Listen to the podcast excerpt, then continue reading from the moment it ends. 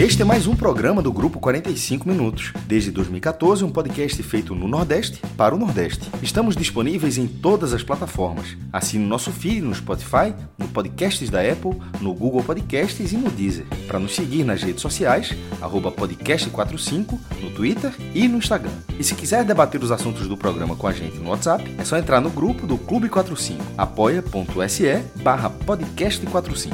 Muito obrigado pela escolha e pela confiança.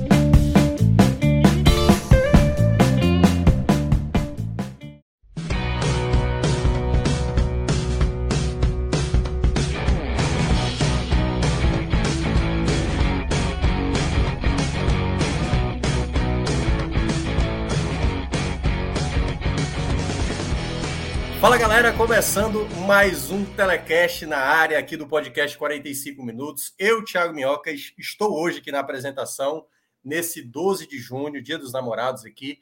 Me deram essa incumbência porque não há apresentadores hoje, porque todos estão envolvidos com seus respectivos pares comemorando essa data aí que representa o amor. Hoje, ao meu lado, está aqui Léo Fontinelli, a gente vai abordar muito sobre o empate de 1 a 1 do Ceará contra o Goiás, jogando fora de casa. O Ceará abriu o placar, tomou o gol do empate, perdeu muitas chances. E ainda nesta noite teve o anúncio do seu novo treinador, Marquinhos Santos, aquele mesmo que já passou no futebol cearense, esteve no Fortaleza e saiu de maneira até de maneira que causou um impacto grande, né? Porque ele largou o Fortaleza em meios aos jogos que decidiam acesso para a Série B onde o Fortaleza acabou não subindo naquele ano. Mas a gente vai falar daqui a pouco sobre isso. E mais tarde, né, depois aqui com o Léo, vai chegar o Geraldo, né? Hoje o Luca não vai poder, a, a esposa do Luca está adoentada, né? E aí, obviamente, ele não teve, esteve no hospital durante essa noite, praticamente aí sem comunicação. E o Geraldo, eu e o Geraldo, a gente vai abordar o Léo um pouquinho aqui no começo, porque a gente sabe que o Léo conhece muito bem sobre Fortaleza, né? Sabe tudo ali das finanças do Fortaleza. E a gente vai falar um pouco também do empate sem gols do Fortaleza contra o Atlético Paranaense dentro da Arena Castelão, a sexta partida, aliás, sétima partida de mandante do Fortaleza nesta Série A e nenhuma vitória conquistada. Tem sido realmente um grande problema do Fortaleza nesta Série A que ainda está na lanterna do campeonato. Claro, já convido a você também para compartilhar o nosso conteúdo, para você dar o like. É a primeira coisa que você tem que fazer, é obrigação. Primeiro, porque é de graça. Segundo, não tem a menor dificuldade. Se você tiver no celular, é só apertar lá, só dar o taut lá no polegar para cima. E se você tiver no seu computador, coloca o mouse em cima e aperta o botão do like. Pô. Então não tem dificuldade, não, não gera nenhum tipo de esforço, a não ser você apertar um botão, porque colabora com o nosso conteúdo. É o mínimo que a gente pede para você. Hoje também a gente está aqui com o relógio na, na coordenação da nossa live, que ele já deu a tweetada aí. Então a gente, eu e o Léo, a gente dá uma retweetada, né, para ter o alcance. E também Clis Mangama, que está também na edição que vai transformar esse conteúdo aqui do YouTube em podcast, que também vai estar tá depois nos nossos agregadores. Então, vamos iniciar aqui. Muita gente, muitos comentários. Daqui a pouco a gente vai dar uma vazão, mas muita gente comentando aqui. O Diego Barroso dizendo que o Lisca é maior que o Marquinhos Santos o Júlio Fausto. É, se ele fez isso com fé, que está falando do Marquinhos Santos, ele já é ídolo do Ceará, né? ele já está tirando aqui onda. É, muita gente também aqui falando, Felipe Aquino, dizendo não era melhor o Lisca do que o Marquinhos Santos. Daqui a pouco a gente vai entrar na questão do técnico. Primeiramente, vamos na cronologia da coisa. Vamos falar sobre o jogo, né, Léo? O Ceará entrava em campo sem o seu treinador, é, Dorival Júnior, que acabou é, se desligando, pediu realmente as contas. Ele foi para o Flamengo, até já estreou ontem perdendo por 3 a 1 para o Internacional, e o Ceará entrava em campo contra o Goiás, é, basicamente com o time ali, de certa forma, esperado, vamos dizer assim, né? Nino não pôde atuar, voltou Michel Macedo na direita, na esquerda, Pacheco retornando também, a dupla de zaga a mesma dos últimos jogos, um, um trio de meio de campo sem o, no caso, o Lindoso, trazendo o Sobral para jogar um pouco mais ali na saída, e o ataque saiu Peixoto para entrar exatamente ali o Kleber no setor ofensivo. Então, a primeira coisa que já pergunto para o Léo: o que é que você achou da partida? Obviamente, você já pode entrar também nos lances da partida, o que aconteceu durante o jogo e nessa escalação inicial né, do trabalho ali do Severo. É Severo? Agora está me fugindo agora o nome do rapaz. Pedro, Pedro Sotero. Sotero, Sotero. Fiquei com o Severo na cabeça. O Pedro Sotero, que comandou hoje a equipe na beira do gramado. O que é que você achou da, da formação inicial e, obviamente, do andamento da partida é, do Ceará nesse jogo lá em Goiânia. Boa noite, Léo Fontenelle. É, boa noite, Minhoca. Sobre, sobre a formação inicial, eu acho que foi, ele escalou o que ele podia escalar diante dos desfalques. Assim, acho que ele foi bem conservador. Eu acho que na, na posição que ele estava ali de estar de tá substituindo o Dorival em um momento de saída, ele que inclusive o Pedro Sotero, que está indo integrar a comissão técnica do Dorival no Flamengo. Então, até esse dano o Dorival deixou né, em relação à própria comissão técnica permanente do clube, já que o, que o Pedro Sotero veio com o Thiago Nunes e permaneceu na comissão permanente do, do time. Então, ali ele fez uma, uma escalação conservadora diante da, da, das ausências de Lindoso, Nino, do Lima. Ele fechou ali o meio de campo com Sobral, Richardson, Richard. É, na lateral direita colocou Michel Macedo. E no ataque ele manteve a formação ali com o Kleber, o Mendonça e o Vina. E, e, o time começou muito bem, assim, eu, eu comecei, eu até postei isso em, em, alguns grupos que a gente tem debatendo futebol, que é como se o primeiro tempo, foi até uma frase do Miguel Augusto, aí, que é do Clube 45, que eu até retuitei, mas eu tinha falado também a mesma coisa, eu falei, até retuitei dizendo, eu falei a mesma coisa no grupo. É como se o primeiro tempo da partida fosse a continuação do jogo contra o América Mineiro. É, o futebol era o mesmo, o, a, o ímpeto era o mesmo, a tranquilidade era a mesma, mas nos, nos primeiros minutos o, o, desenho do jogo, o desenho de, dos, de quais espaços o América Mineiro ia dar para o Ceará usar naquele jogo, eles já estavam bem desenhados. E eles foram os mesmos espaços que foram cedidos pelo América até o final do jogo. Você percebia que o América ele cedia campo, assim, ele tinha, o Ceará tinha muito espaço para jogar, mas era aquele espaço que claramente o Ceará não conseguiria ocupar nem aproveitar ele com velocidade, porque ele tinha um espaço enorme até chegar numa linha de quatro ali que você batia, batia, batia e não, não ia. Então, assim, você percebia que era um espaço que você ia ter explorando com inversões de bola, passes longos.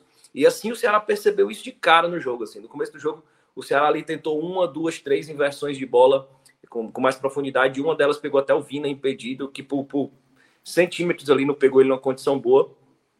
E naqueles cinco minutos, os iniciais ali até o minuto 4, mais ou menos, o Ceará tentava essas inversões, tentava achar esse espaço e, e errava muito naquele último passe, assim, naqueles cinco minutos iniciais mesmo de, de adaptação ao jogo, ali o corpo está esquentando ainda, você está entrando no ritmo. E após o quinto minuto, assim, essa, esses passes mais longos, esses passes mais verticais começaram a encaixar. E foi ali uma bola, uma, uma, virada de bola do, do, do Vina, assim, muito precisa, uma matada com muita qualidade do Michel Macedo e um, e um cruzamento na cabeça ali. O Mendonça subiu no meio de dois defensores do Goiás e conseguiu finalizar no contrapé do Tadeu ali, ficou, ficou parado ali, não, não, teve muita reação para pegar aquela bola. E, e, ali a gente via assim, o início, já começava ali o início da, da boa partida que o Michel Macedo fez hoje.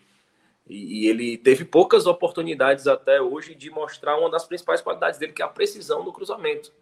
O, Michel Macedo, que sempre era usado, a gente fazendo esse, esse contraponto, né? O Nino um jogador mais ofensivo, um jogador que buscava mais a linha de fundo, e o Michel Macedo um jogador com uma capacidade defensiva maior. Então, quando o Michel Macedo entrava, via de regra, o treinador buscava nele uma composição defensiva prioritariamente. Há uma, um contexto de ataque. E hoje, com essa seção de espaço do América Mineiro desde o começo do jogo, eu, o Michel Macedo conseguiu aproveitar mais. Assim, Goiás, tanto, do Goiás, tá falando Goiás. América Mineiro. É porque eu tô com o Marquinhos Santos na cabeça, tô com a vitória é, na cabeça ainda. É, o, o, o Michel Macedo ele teve, teve essa condição de mostrar essa qualidade. Assim, eu acho que ele foi tanto preciso defensivamente, como ele, ele errou pouquíssimos passes. Assim, a precisão de passe do Michel, os números dele são excelentes nesse contexto. E contando ali mais uma vez com a felicidade do Mendonça, né? O Mendonça é, é impressionante, assim, tanto na finalização como na construção. É, e aquela velocidade dele ali sendo explorada, mas como eu falei, assim, não era um jogo onde, onde essa velocidade ia ter tanto espaço para ser explorada. Era um jogo realmente desenhado para passes longos, inversões de bola, bolas verticais mais longas, porque existia aquele espaço ali dado pelo Goiás. O Goiás era um time que atacava é, ali com usando muito o Vinícius ali, que voltava de, de aos poucos, okay, voltando né? de lesão, é, pelo lado esquerdo. E o Vinícius era um jogador que já conseguia mais chegar à linha de fundo. E alçava a bola área, a defesa do Ceará muito segura, muito bem posicionada. E o Ceará continua apostando nas bolas mais longas, nas, na, na toque de bola rápido. Então, quando o Ceará recuperava ali a bola, as bolas do Goiás geralmente levavam um pouco perigo. Eram bolas alçadas na área, que às vezes chegavam no Pedro Raul e rapidamente ele era interceptado. O Messias, tanto o Messias como o Lacerda hoje. Acho que o Lacerda, o Lacerda teve uma, uma atuação muito semelhante ao que a gente destaca do Messias, assim. Ele hoje uhum. foi, ele hoje foi em termos de posicionamento, ele se destacou muito, assim, ele sempre estava no canto certo. Ele não precisava dar um, um pique muito grande para chegar, ele sempre estava na cola do, do, do, atacante ali, do Pedro Raul, assim. Eu acho que eles fizeram aquele cerco, aquela ocupação do espaço defensivo ali, muito bem feito no jogo de hoje. E, e mesmo teve, não, só, só, complementando, né? Teve, eu acho que só uma chegada de mais perigo do Goiás no primeiro tempo, que eu acho que foi até com o Pedro Raul mesmo, que ele pega a bola porque eu acho que era o lado onde o Ceará assim não tinha recomposição, né? Porque o Vina atuava mais pela direita e aí faltava um pouco mais de preenchimento ali pelo lado direito, então até o Michel Macedo tinha essa dificuldade. Eu acho que a jogada foi o Pedro Raul dominando a bola na esquerda e aí até tendo que aparecer o João Ricardo ali para evitar uma possibilidade de gol. Acho que foi a chance mais, digamos assim, mais ameaçadora que o Ceará tomou nos primeiros 45 minutos. Teve algumas bolas ali passando na área, umas bolas aéreas, mas muito bem posicionada a defesa, assim, não era nenhuma cabeçada livre e muito bem posicionado também o João Ricardo, né? Todas as bolas que foram, ele defendeu com muita segurança. Então, acho que a única coisa assim que faltou defensivamente ao Ceará foi um pouco de ter uma segurança a mais pelo lado esquerdo, que era como você falou, né? O lado do Vinícius era o lado mais perigoso, né? Porque o lado direito, com o Maguinho ali, não, não fez tanta, tanta, tanta coisa como o lado esquerdo. É, exatamente, até porque o, o, Pacheco vinha fazendo uma partida defensivamente muito sólida. É, as laterais do Ceará eu gostei, achei muito boa a partida do Pacheco, até, até falar até depois do recorte do pênalti, mas o Ceará continuava mantendo o mesmo jogo dele, assim, como eu falei no começo já do, do comentário, era como se fosse uma continuação do jogo contra o América Mineiro. O Ceará tinha o domínio, controlava o jogo com a bola no pé, é, assim como no jogo contra o América o Goiás, ele só conseguia alçar a bola ali. Até mais do que o América Mineiro, o Goiás ia até a linha de fundo ali, explorando a velocidade do Vinícius, mas você percebia que ele sentia um pouco essa, essa falta de ritmo. Essa, o Vinícius ele depende muito do físico. É, o Elvis também é um jogador importante nesse esquema, também voltando, é, é não estava atuando e muito pesado. Você via que o Elvis estava bem, bem acima do peso, assim. Você via que ele estava bem sem ritmo. E, mas mesmo assim levava perigo, assim, era quem comandava a bola parada do Goiás. E, e assim o Ceará continuou tendo oportunidades no jogo da mesma, na, na, na mesma forma que achou o gol. É, esticava a bola pelo Mendonça, inversões de bola, e, e, foi ali que o Ceará pecou. É, teve chances, uma bola que o Mendonça cruzou, passou na frente ali, o Vina chegou atrasado, o Mendonça botou força demais no passe ali, o, Vinícius, o Vina podia ter finalizado. Teve uma bola que o Vina pegou cara a cara com o goleiro, assim, é, desde aquele jogo contra o Independiente, onde ele perdeu duas oportunidades praticamente cara a cara do goleiro. Já perdeu é, uma contra São Paulo, né? Perdeu, é, pelo menos a quinta oportunidade que o Vina é. perde de, de, chance claríssima. De claríssima, frente a frente. Frente a frente. Isso, assim, eu até comentei isso antes do jogo, e não é algo que significa que o Vina tá jogando mal. Não, ele tá jogando bem. É. Mas é um tipo de jogada que, que, que, que, o atacante não pode hesitar. Assim, o, uhum. um jogador como o Vina, com a qualidade que o Vina tem ele não pode, né? não pode deixar assim. Eventualmente, como o Mendonça hoje, o nível de aproveitamento do Mendonça nas finalizações ele está bem acima do normal. Mas ele fez uma improvável e perdeu outra já no final do jogo. É, que, que em situações, no, pelo ano que ele está, né, na fase que ele está atual, ele não perderia, mas ainda está dentro de uma média razoável. O Vina uhum. não, ele vem acumulando gols claros, chances claras de gols perdidas, desde o jogo contra o Independente. Então, assim, aparenta não ser algo relacionado à falta de confiança. É, ele parece estar continua mesmo com o mesmo futebol, com a mesma confiança, não parece ser algo físico. É, parece ser um momento mesmo assim, se botar é, é, acalmar, voltar a praticar um fundamento. Né? É, é, confiança, ter tempo para treinar. E quando, quando essas chances começam a, a, a, acontecer de forma repetida, ali você vai você vai já projetando assim, é como você vai para a bola já é diferente do cara que está na fase como o Mendonça. Assim, ele já vai com a bola, já imaginando o último gol que ele fez, o tapa que ele deu, como ele reagiu. É, quando você perde um, perde dois, como ele perdeu dois contra o Independente, a perna já você vai assim, de novo, será? Ele já vai. É, é um momento de hesitação aí que faz toda Porque... a diferença para o goleiro chegar. E, e, até um detalhe dessa, desse lance do primeiro tempo, assim, ele estava de frente e quando ele faz um movimento com a perna, você vê que ele pega, acho que no osso ali, né, do, do tornozelo, não sei, que a bola sai muito torta. A bola sai, ela sai. Porque assim, era, era uma conclusão teoricamente simples, né? Você tinha um gol ali na frente, claro, tinha um Tadeu fechando ali o ângulo, mas ele, ele erra, assim, ele não, ele não pegou em, em cheio na bola, né? É, outros... não, é que ele errou, é, não é que ele chutou no Tadeu ou que a bola passou perto do gol, assim, ele errou. Se ele tivesse ele na feio. pequena área, ele tinha errado aquele chute. É. Se fosse na pequena área, ele tinha errado aquele chute. É. Não, e aquela coisa, área. né, Léo, que assim, é porque, é porque é o Vina, todo mundo sabe que, assim, é, ali é uma, é uma questão de concentração, uma questão de a coisa da confiança que a gente está mencionando. Porque se fosse ali o Eric fazendo aquilo, a gente tá vendo, não sabe chutar e, e deu no que deu, entendeu? Mas do Vina, não, pô. O Vina ele é um jogador que, por mais que ele tenha muito crédito, e tem muito crédito mesmo, e, tem, e, e não jogou mal hoje, eu não acho que jogou mal. Ele se apresentou muito bem para o jogo. Embora muita gente está questionando, eu não gosto muito da posição do, do Vina jogando aberto, eu concordo. Mas, por exemplo, teve determinados momentos do primeiro tempo que o Vina ficou até centralizado, e quem voltava para fazer a composição era o, o Kleber. O Kleber que voltava mais para ajudar na composição, e eu acho que isso foi interessante. Primeiro, porque o Vina para fazer esse voltar aí, voltar aí para ele, é muito mais puxado para ele. Então, o Kleber até favoreceu, acho que para o Vina ter mais liberdade. E é o melhor Vina, a gente, a gente fala isso aqui sempre. O melhor Vina é o Vina que não precisa guardar a posição, que pode ir lá para a linha dos volantes, que pode cair pela direita, pela esquerda, aparecer como um atacante na frente.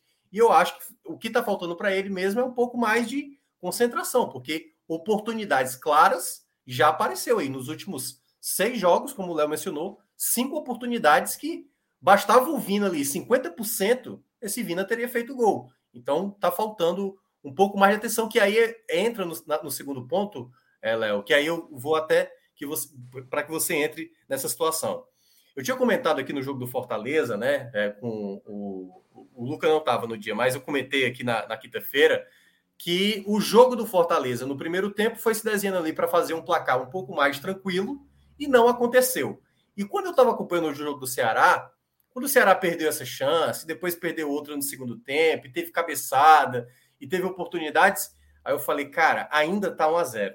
E aí me veio tanto o jogo do Curitiba, também a mesma coisa, que estava lá com 1 a 0, o jogo parecia muito resolvido, só que ao mesmo tempo bastava uma situação sair do controle. Como o Ceará não fez o segundo gol, obviamente alguma situação poderia sair ali do padrão. E aí eu acho que foi onde o Ceará acabou não conseguindo fazer aquele gol para, vai lá, na teoria, né? A gente tem uma certeza, mas na teoria, matar a partida. Porque eu não, não conseguiria ver se Goiás indo buscar dois gols de diferença. Mas naquele, naquele cenário que estava desenhado do Ceará, muito próximo, como você falou, e eu concordo plenamente, do jogo do América Mineiro, tranquilo, naquele jogo do América Mineiro sai o segundo gol, que obviamente matou a partida. Nesse jogo já não, já não saiu, pelas oportunidades não aproveitadas para matar o jogo. Eu não sei o que, é que você pensa sobre. É, eu acho que são, são situações bem semelhantes. Eu acho que até mais do jogo contra o Curitiba. Eu acho que em relação ao jogo contra o Fortaleza, o Goiás efetivamente, aquele segundo tempo, aquele jogo contra o Goiás Fortaleza, eu assisti aquele jogo. O Goiás efetivamente dominou o segundo tempo. Sim. É, diferentemente do Goiás. Assim, o Goiás. É. O, o, segundo tempo, de, de se, se, se, o lance não surge na, em um lance de pênalti, o Goiás estava chutando até agora e é. não teria feito um gol. Assim, o Ceará estava muito senhor da situação. É, diferente daquela da, da, da, do Goiás contra o é, Fortaleza. O Fortaleza recua e o Ceará não recua. O Ceará é, continua. O Ceará, não recuou. Assim, logo, após, logo após o primeiro gol do Ceará, o Ceará fez algo que provavelmente ele faria mais vezes antes de se, tivesse, se não tivesse saído o gol. Que era o Mendonça é, entrar mais em diagonal e o Bruno Pacheco explorar aquele corredor que o Mendonça geralmente explora ali pela esquerda. E, e foi, aconteceu demais. O Mendonça, quando chegava, ele entrava em diagonal e às vezes ele invertia essa posição com o Bruno Pacheco. O Bruno Pacheco entrava em diagonal e o Mendonça abria. Então, aquela, aquele diálogo deles ali foi muito bom. Assim, poderia claramente ter, ter no primeiro tempo, será ter resolvido o problema. E a gente, a, a, torcida fica com aquela sensação assim: ah, ele tá vendo aí, ó, não matou o jogo e tal. E no segundo tempo, com a saída do Vinícius, o Goiás ficou ainda mais improdutivo, porque ele continuou dependendo de bolas alçadas à área Porém, as bolas sequer tinham a profundidade da linha de fundo que o Vinícius tinha. Assim, as bolas eram cruzadas ainda mais na intermediária. Então elas eram mais inofensivas ainda, porque é uma bola que a zaga pega de frente. Então o Messias sempre estava o Messias e o Lacerda rebatendo a bola de frente. E nessas disputas ali com, com o, o, o centroavante do, do Goiás. É o Pedro Raul. Pedro Raul, Pedro Raul. A zaga do Ceará ganhou praticamente todos os confrontos. Então, para mim, a tragédia começou a se desenhar com, com as substituições. elas elas foram completamente estapafúrdias, assim. Elas é. foram é. fora, fora do contexto, elas foram fora do padrão, elas foram fora da lógica. E nenhuma explicação que se dê é, vai justificar taticamente, tecnicamente, aquelas mudanças. Entendeu? Concordo é, plenamente. O, o, Pedro Sotero, ele tá no clube antes do Dorival, ele tá no clube junto com o Thiago Nunes. Nenhum treinador, nenhuma pessoa do departamento de futebol do Ceará hoje tem mais tempo do que o Pedro Sotero. Então ele fez uma substituição hoje que nenhum dos dois treinadores, em todo o período que ele tem no Ceará, fez alguma vez. Aí justificaram. Ah, mas o Dorival, o, o próprio Thiago Nunes cansou, o Dorival cansou de usar o Vitor Luiz ali como volante. Aí eu, tudo bem, ele usou o Vitor Luiz de volante, assim como ele usou o Lima. Mas ele não tirou dois volantes de pegada do Ceará, ainda mais em um contexto de vitória fora de casa, uhum. para colocar dois jogadores sem qualquer poder de marcação. Ainda mais o Giovani. E não é personalizando a crítica na figura do Giovani, porque eu acho que tá apesar da, da, da, da falta de decisão dele ali na bola, de ter, ter espanado a bola ali, que gerou novamente o ataque que redundou na jogada do pênalti. Eu acho que ele não fez uma partida, eu acho que ele conseguiu ali segurar a bola na frente da no ataque, ele não foi efetivo na marcação, mas quando ele teve a bola, ele não perdeu a bola saindo contra-ataque, ele reteve. Eu não acho que personalizar. Eu queria eu, eu, como a gente fala assim, o lance do, do, do pênalti aconteceu num caso fortuito, mas o caso fortuito ele fica mais passivo de acontecer à medida que você está levando mais pressão. A, a partir do momento que as suas linhas, que as suas linhas de marcação do que, que acontece lá no campo de ataque, onde o Ceará tinha o, o Sobral e o Richardson mordendo, mordendo, mordendo, essas linhas não têm o mesmo poder de confrontamento do que elas tinham antes. Ah, mas o Sobral tá vindo de contusão, ele não aguenta 90 minutos. Ah, mas o Richardson estava amarelado.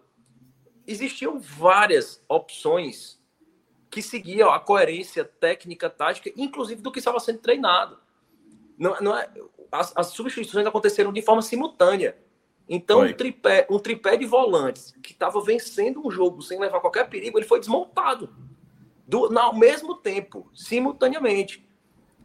A lógica, a lógica, e era a mudança lógica de todos os jogos, é você tirar ali o Richardson, que estava amarelado, tirava o Richardson, você recompõe ali com o Marcos Vitor, que jogou contra o São Paulo ali na posição de volante, jogou muito bem. Você trazia o Marcos Vitor para aquela posição ali na frente da zaga e você adiantava o Richard e mantinha ali o Sobral pelo menos mais 10 minutos, e com 30 minutos, aí então você optava por botar o Giovanni, você botaria um Kelvin, que até tinha um poder de marcação maior. É, é, essas eram as mudanças lógicas, inclusive que o Pedro Sotero viu ser trabalhada durante todos esses meses que ele está no Ceará. Verdade. A, a, mudança que ele fez não fez sentido nenhum. O Ceará pegou, perdeu, perdeu pegada. O Goiás não ficou mais efetivo no ataque, só que a bola começou a circundar mais a área do Ceará e ela fica ali suscetível a uma bola rebatida, a um chute de fora da área, uma cabeçada, um, um centroavante forte como o Pedro Raul ali, dá uma casquinha na bola, sobra para um, um, um meia vir chutar. O Ceará criou uma, uma, zona de ataque que o Goiás até então não tinha dominado. O Ceará cedeu o espaço por vontade própria. Por vontade própria. Eu diria, Léo, até, até para aproveitar isso que você mencionou, eu acho que esse foi o instante do jogo até mesmo nos minutos finais, quando o Goiás estava com um jogador a mais, eu, eu achei que, de uma certa maneira, o Ceará até soube reagir com um jogador a menos. Claro o Goiás estava sempre tendo a bola, né? Mas o Goiás, o, desculpa, o Ceará, quando tinha a bola, o Ceará até conseguia contra-ataques. Daqui a pouco a gente vai entrar até naquele lance lá do Medoça. E... Mas na hora da substituição, na hora que ele vai sair Richardson e Sobral, eu falei, aí, aí eu acho que é Aí é querer arriscar demais o resultado. Porque o jogo está todo para o Ceará. Todo desenhado para o Ceará. Quando você abre mão de um deles, você já perde um poder de força. Você, mas você ainda tem um outro para compensar. Porque se a gente olha na história recente do Ceará, os maiores jogadores que passaram na história do, Ce do Ceará com a característica de recuperação no meio de campo, de praticamente preencher todo o espaço, é Richardson e Fernando Sobral. Quando ele abre mão de um deles, já seria complicado. Que eu até entenderia se fosse o Richardson por estar amarelado, o jogo estava começando a ficar mais tenso, uma chegada do Richardson ali um pouco mais atrasada poderia gerar um segundo amarelo, então eu entenderia se saísse o Richardson, mas eu não teria aberto mão do, do Sobral. Até porque eu acho que o Sobral, aparentemente, certo? Aparentemente, a não ser que tivesse aqui alguém do Ceará para explicar, não, já estava no limite, não tinha nem como mais ficar em campo. Mas Foi não. O. Foi É. a mesma coisa que eu disse. Ele estava correndo do mesmo jeito que ele estava no começo do jogo. Não, ele, para mim, ele estava muito bem. E o Sobral não é esse jogador de o- o desgaste pesar tanto. Pelo menos não aparenta, certo? Por isso que eu estou falando aqui só na base da aparência. Mas eu acho que quando ele fez essa escolha, ele colocou o próprio Ceará numa situação de risco maior, como você mencionou. Porque a partir daquele momento, o Goiás passava a ter a possibilidade de sempre ganhar uma segunda bola no meio. Algo que com ou Sobral ou com Richardson, dificilmente o Goiás poderia ter, mas não teria tanta facilidade assim para ganhar o meio de campo. E eu acho que foi o ponto principal, acho que, do jogo que o Ceará perdeu, assim, em termos de, de time em campo, de prevalência em campo. Mesmo o Ceará, ainda depois tendo algumas respostas, mas deixou, obviamente, o Ceará mais desguarnecido, né? Eu acho que a palavra é essa. Ficou mais vulnerável para uma situação que pudesse acontecer. É, exatamente. E a, a própria característica, é, quando estavam em, em alguma atuação ofensiva do Richardson e de Sobral, eram características interessantes para aquele momento do jogo. Porque não eram jogadores que têm a bola longa como característica.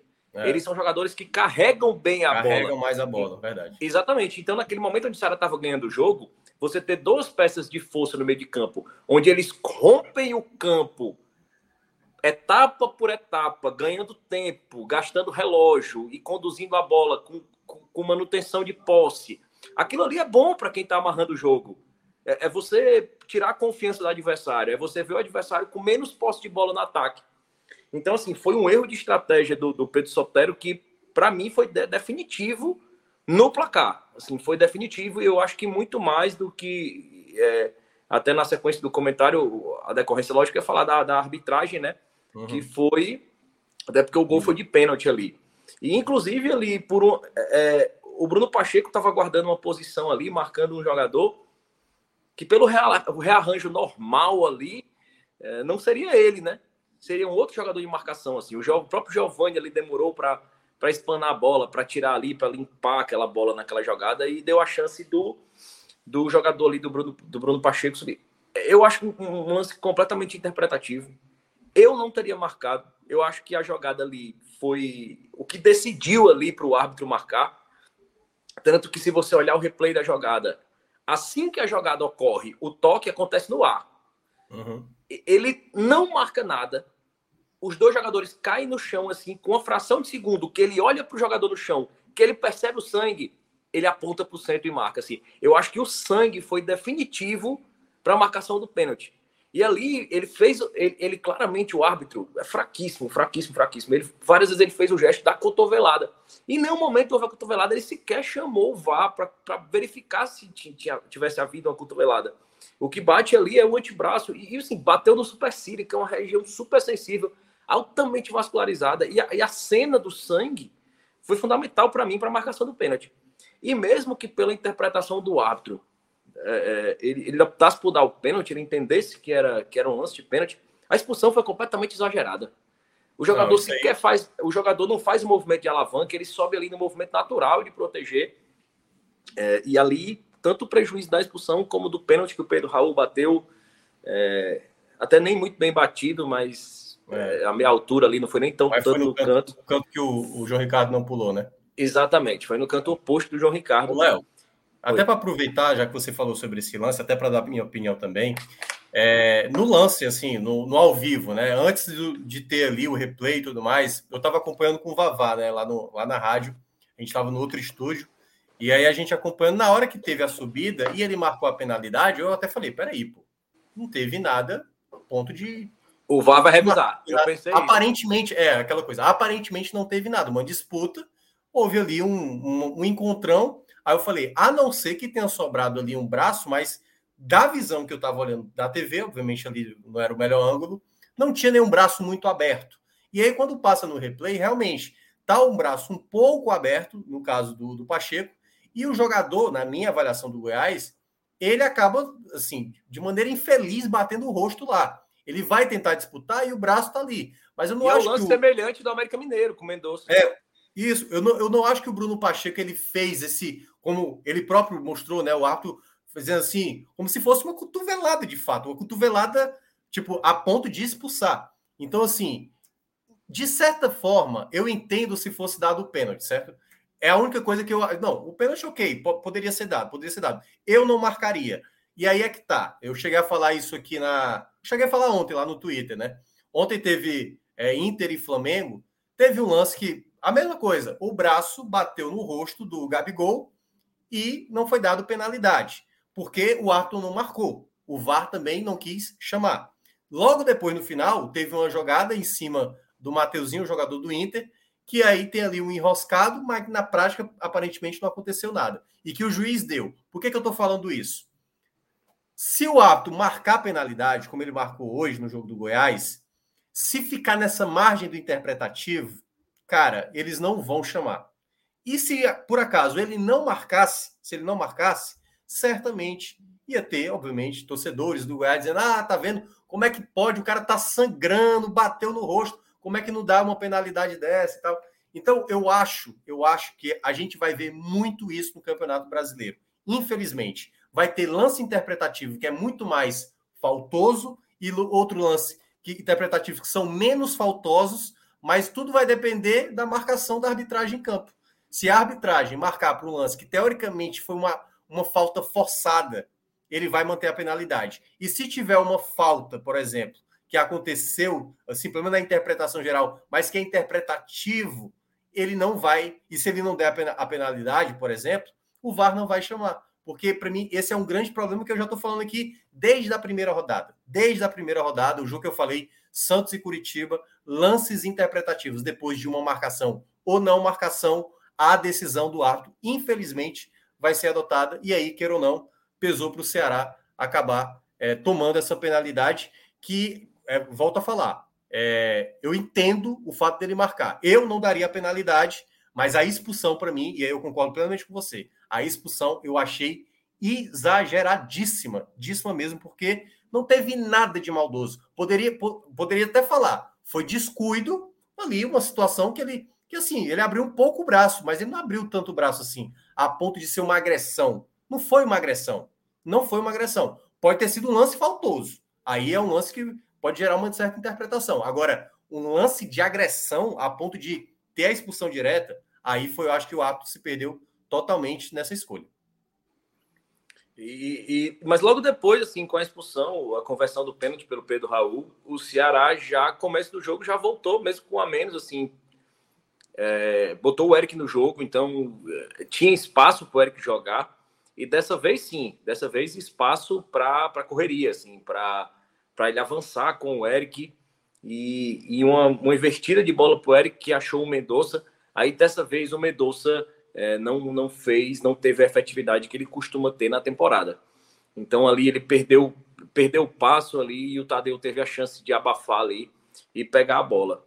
E, e, e, na, e naquele momento, e naquele momento a, a, a falta de efetividade do Ceará é, trouxe um gosto um pouco um, um gosto um pouco amargo para o resultado, que, que seria fantástico. Duas vitórias fora de casa contra dois é, é, integrantes do mesmo grupo, assim, da mesma briga, teoricamente, na tabela.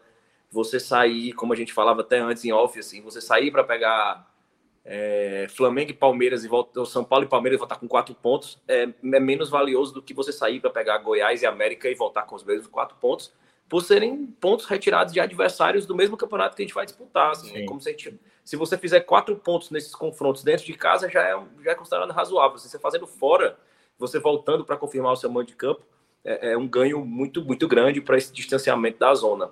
Mas é, uhum. os dois resultados no acumulado, você ter três pontos do América Mineiro, um time que não perdia nove meses em casa, mas um ponto do Goiás, né, que, que vem vem vem numa, um trabalho do, do Jair Ventura, né, um time chato de ser batido, que arrancou um empate é, contra o Fortaleza no Castelão na, na semana passada, é, foi um, um, um, resultado interessante.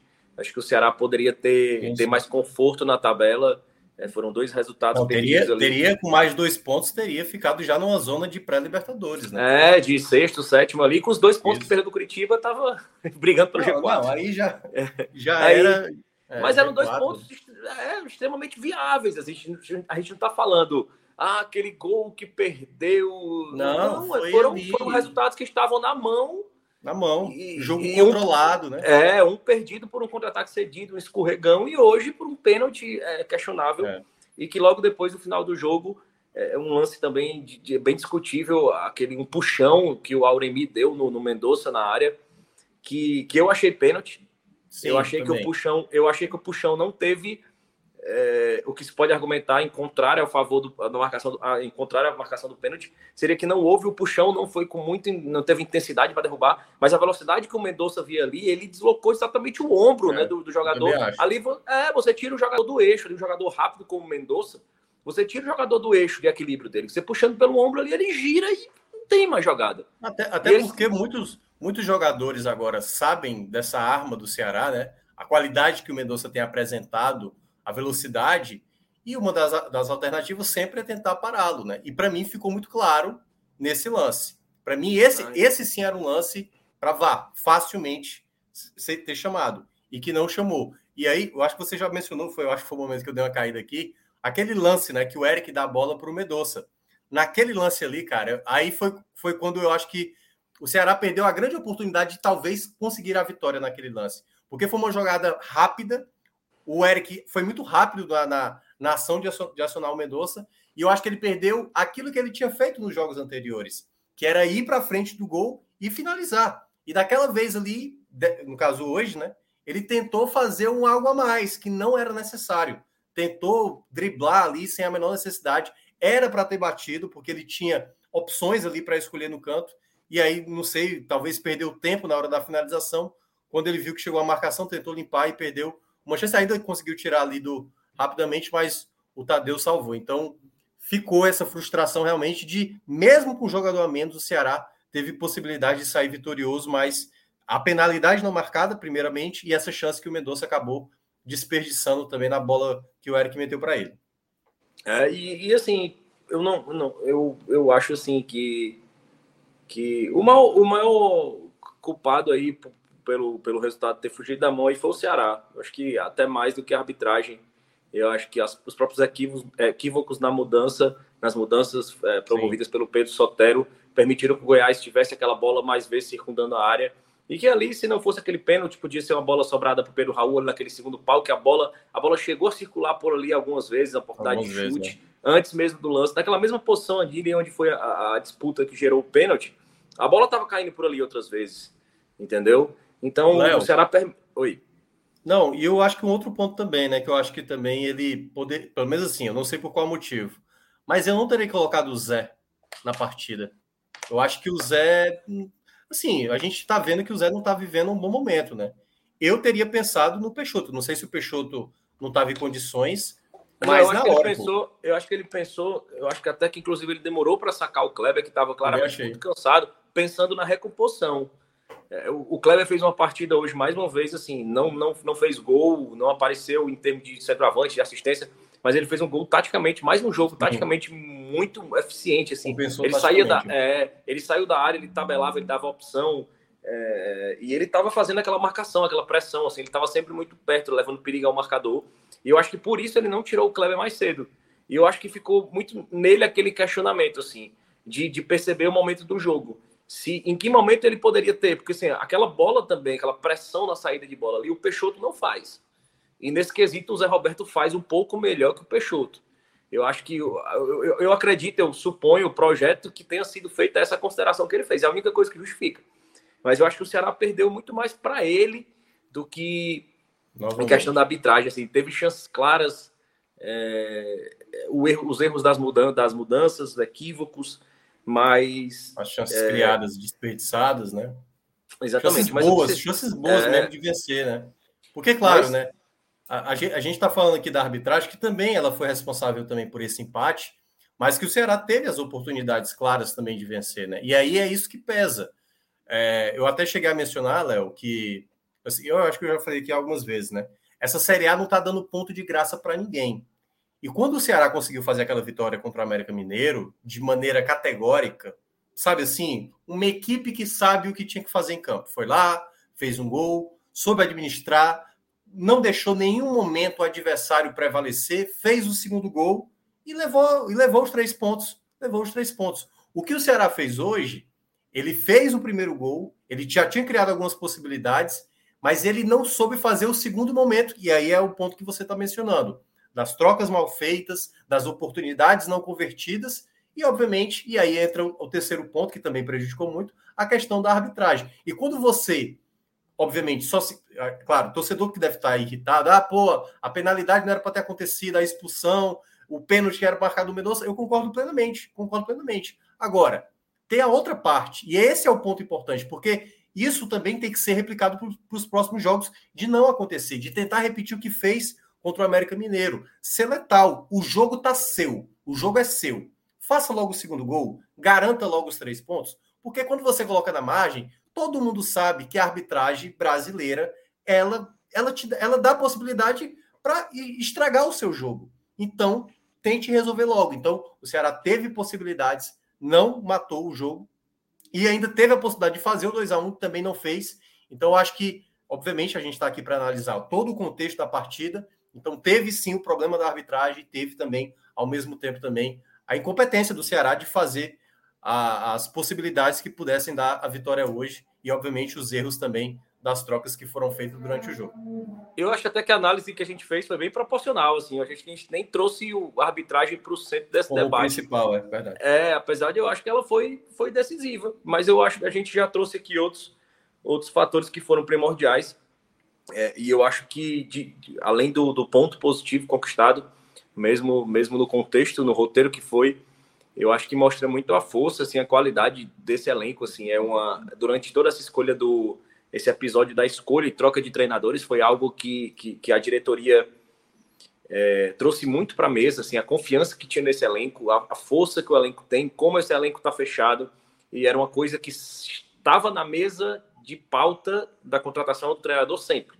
O nosso momento aqui é outro em relação a quando a gente contratou o Dorival. É, o elenco está com outro, outra carga mental, o elenco está com outra consciência, o elenco está com outro padrão. Então, é, durante esse período do Dorival, o, o, elenco acabou equilibrando a questão do, do, do próprio técnico. assim. Eu acho que hoje o elenco foi muito é, importante na, na, na, obtenção desse resultado. Uhum. Eu acho que eles estão muito fechados entre si. E, e eu acredito que seja uma, uma Série A sólida, assim. Se o Ceará não não ficar entrando nesse espiral, assim, aquele espiral de derrota, derrota, derrota, falta de confiança treinando em casa, manter esse ritmo de pontuação, eu acredito que o Ceará vai fazer uma Série A sem muitos sustos. E aí, Léo, eu queria saber de você os destaques da partida, positivamente, negativamente, qualquer coisa. Se eu achar que você acertou tudo, eu vou só dizer tá fechado, é isso mesmo. Ou então eu comento uma, algum nome a mais aí, caso seja necessário. É, meu destaque positivo principal, Mendonça, é, em especial pelo gol. É, como eu falei assim dentro do, do, do, do, início do meu comentário, assim não era uma partida para explorar tanta velocidade com, com correria ali pelas pontas. Era uma partida mais de passe longo, mas no que o Mendonça foi exigido para a parte de ataque, ele foi muito bem e efetivo no gol, apesar daquele gol perdido, mas eu ainda considero assim o melhor da partida. O segundo eu gostei muito do Michel Macedo. Eu acho que ele foi é, gigante na partida, assim, foi muito bem, muito bem, muito bem. E em terceiro, se não fosse o gol perdido, eu ia destacar a partida do Vina no primeiro tempo, que ele foi ali o equilíbrio do time. Mas eu queria colocar uma peça de defesa que eu achei o Messias, mais uma vez, muito seguro, muito seguro e com uma menção honrosa ao Sobral, assim, fez uma baita partida, acho é, que foi sacada. que eu ia falar. Sacada de forma prematura, assim, o Sobral foi, inclusive nas jogadas de linha de fundo do começo do jogo com o Vinícius, elas não foram mais perigosas porque o Sobral ele antecipou todas, foi. todas, assim, ele foi ele parece que tava, ele parece que não tá com a coluna fraturada. É, mas eu, eu, também. Era o nome que eu ia citar, né? Que você estava citando os outros. Eu falei, para mim o Sobral foi muito bem, assim. Sobral jogou muito bem. É bom ter o Sobral jogando tudo que a gente sabe que ele entrega, né? E para mim, assim, a lista tá, tá, tá fechada aí. Eu só colocaria o Sobral nesse top 3 aí dos jogadores que foram muito bem. Acho que eu ou sacar um. Sacaria um pouco o Vina, vai, porque perder aquela chance ali é sacanagem. É, não, o Vina foi só uma menção rosa mesmo. Não, não mereceu, não, por causa daquele gol perdido, senão ele tinha entrado. É. E o pessoal aí do, do negativo, você não conseguiu realmente ver ninguém? Pedro assim, Sotero. Ou... Pedro Sotero. Pedro Sotero, totalmente. É. O pessoal até levantou uma teoria da conspiração. Eu até, eu até, o meu primeiro, primeiro tweet pós-jogo foi assim: cara, foi uma coisa tão fora da curva do que vinha sendo feito no Ceará que parece que é má fé. Cara, assim, tô... O pior é que na hora, na hora, na, noti na notícia de ontem, quando falou assim, ó, o Pedro Sotero ele vai comandar a equipe, mas ele vai, já vai para o Flamengo depois. Cara, e aí é onde entra a questão, né? Não ter um, um profissional ali para, no mínimo, estar tá acompanhando, tudo bem, era o Pedro Sotero, né? Mas, não, mas, tipo... é, não, mas é porque assim, a, a comissão é foi, toda, foi toda com Dorival, né? O, o, próximo seria o Juca, que era o treinador do, do Sub-20. O Juca não tem a licença, né? É, pra, da, da, CBF, né? Pra, de treinador para treinar. Não poderia estar na beira do gramado ali.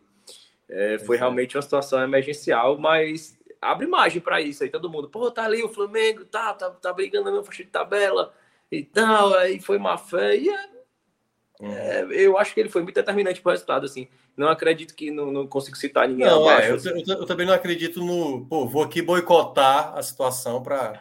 Eu, eu acho que ele leu errado mesmo. Acho que foi uma. Uma, uma mexida foi fora, é. totalmente fora de propósito, assim. É. Pode ter pensado em matar o jogo, vou matar o é. jogo aqui, não sei o que, tá aberto e acabou cedendo esse espaço. Mas, queira ou não, queira ou não é bizarro, né? Quando você sabe que o profissional não vai continuar no clube e mesmo assim tá comandando ali. É, é bem estranho mesmo. Bem, vamos aqui dar continuidade, né? A gente já abordou aqui tudo da partida e a gente vai entrar agora no segundo ponto, né? Que foi o anúncio do novo treinador do Ceará. Depois de muitas especulações, se vinham, estavam muito próximo. O próprio Marquinhos Santos também, em um determinado momento, já esteve mais próximo ali de ser anunciado. Mas vários nomes é, pintaram aí do lado alvinegro para quem ia comandar. Falou muito em Abel Braga, Carilli também foi outro nome muito especulado. E a gente teve hoje, né? Até o Léo passou lá no nosso grupo, que a possibilidade até do Osório, aquele Osório que treinou a seleção do México na Copa de 2018, esteve já aqui treinando São Paulo. Aliás, saudades, Osório. Você realmente foi um dos, um dos últimos treinadores que ainda me deu uma certa alegria. É, mas, de certa forma, a gente chegou ao nome, né? Ao novo nome do comandante do Ceará, Marquinhos Santos que o último trabalho dele foi no Juventude, né? Ou, desculpa, no América, no América Mineiro. América Mineiro. No América Mineiro. É. Ele estava no Juventude ano passado, é, conhece já o Matheus Peixoto, ou seja, já trabalhou diretamente com ele, e estava no América Mineiro depois da saída do, do, do próprio. Quem era o treinador? Era o que estava. O Wagner Mancini. O, Não, Mancini, é Wagner Mancini. Era o Mancini. O Mancini, que depois de sair, foi é, assumir o time do Grêmio, ele saiu do Juventude, foi pegar ali o América Mineiro e levou a equipe para a Libertadores. Então tá chegando aí o novo treinador. Léo, assim, primeiramente, né? Primeiramente, assim, eu cheguei a falar aqui na quinta-feira, você não estava, e claro, eu quero ver sua opinião.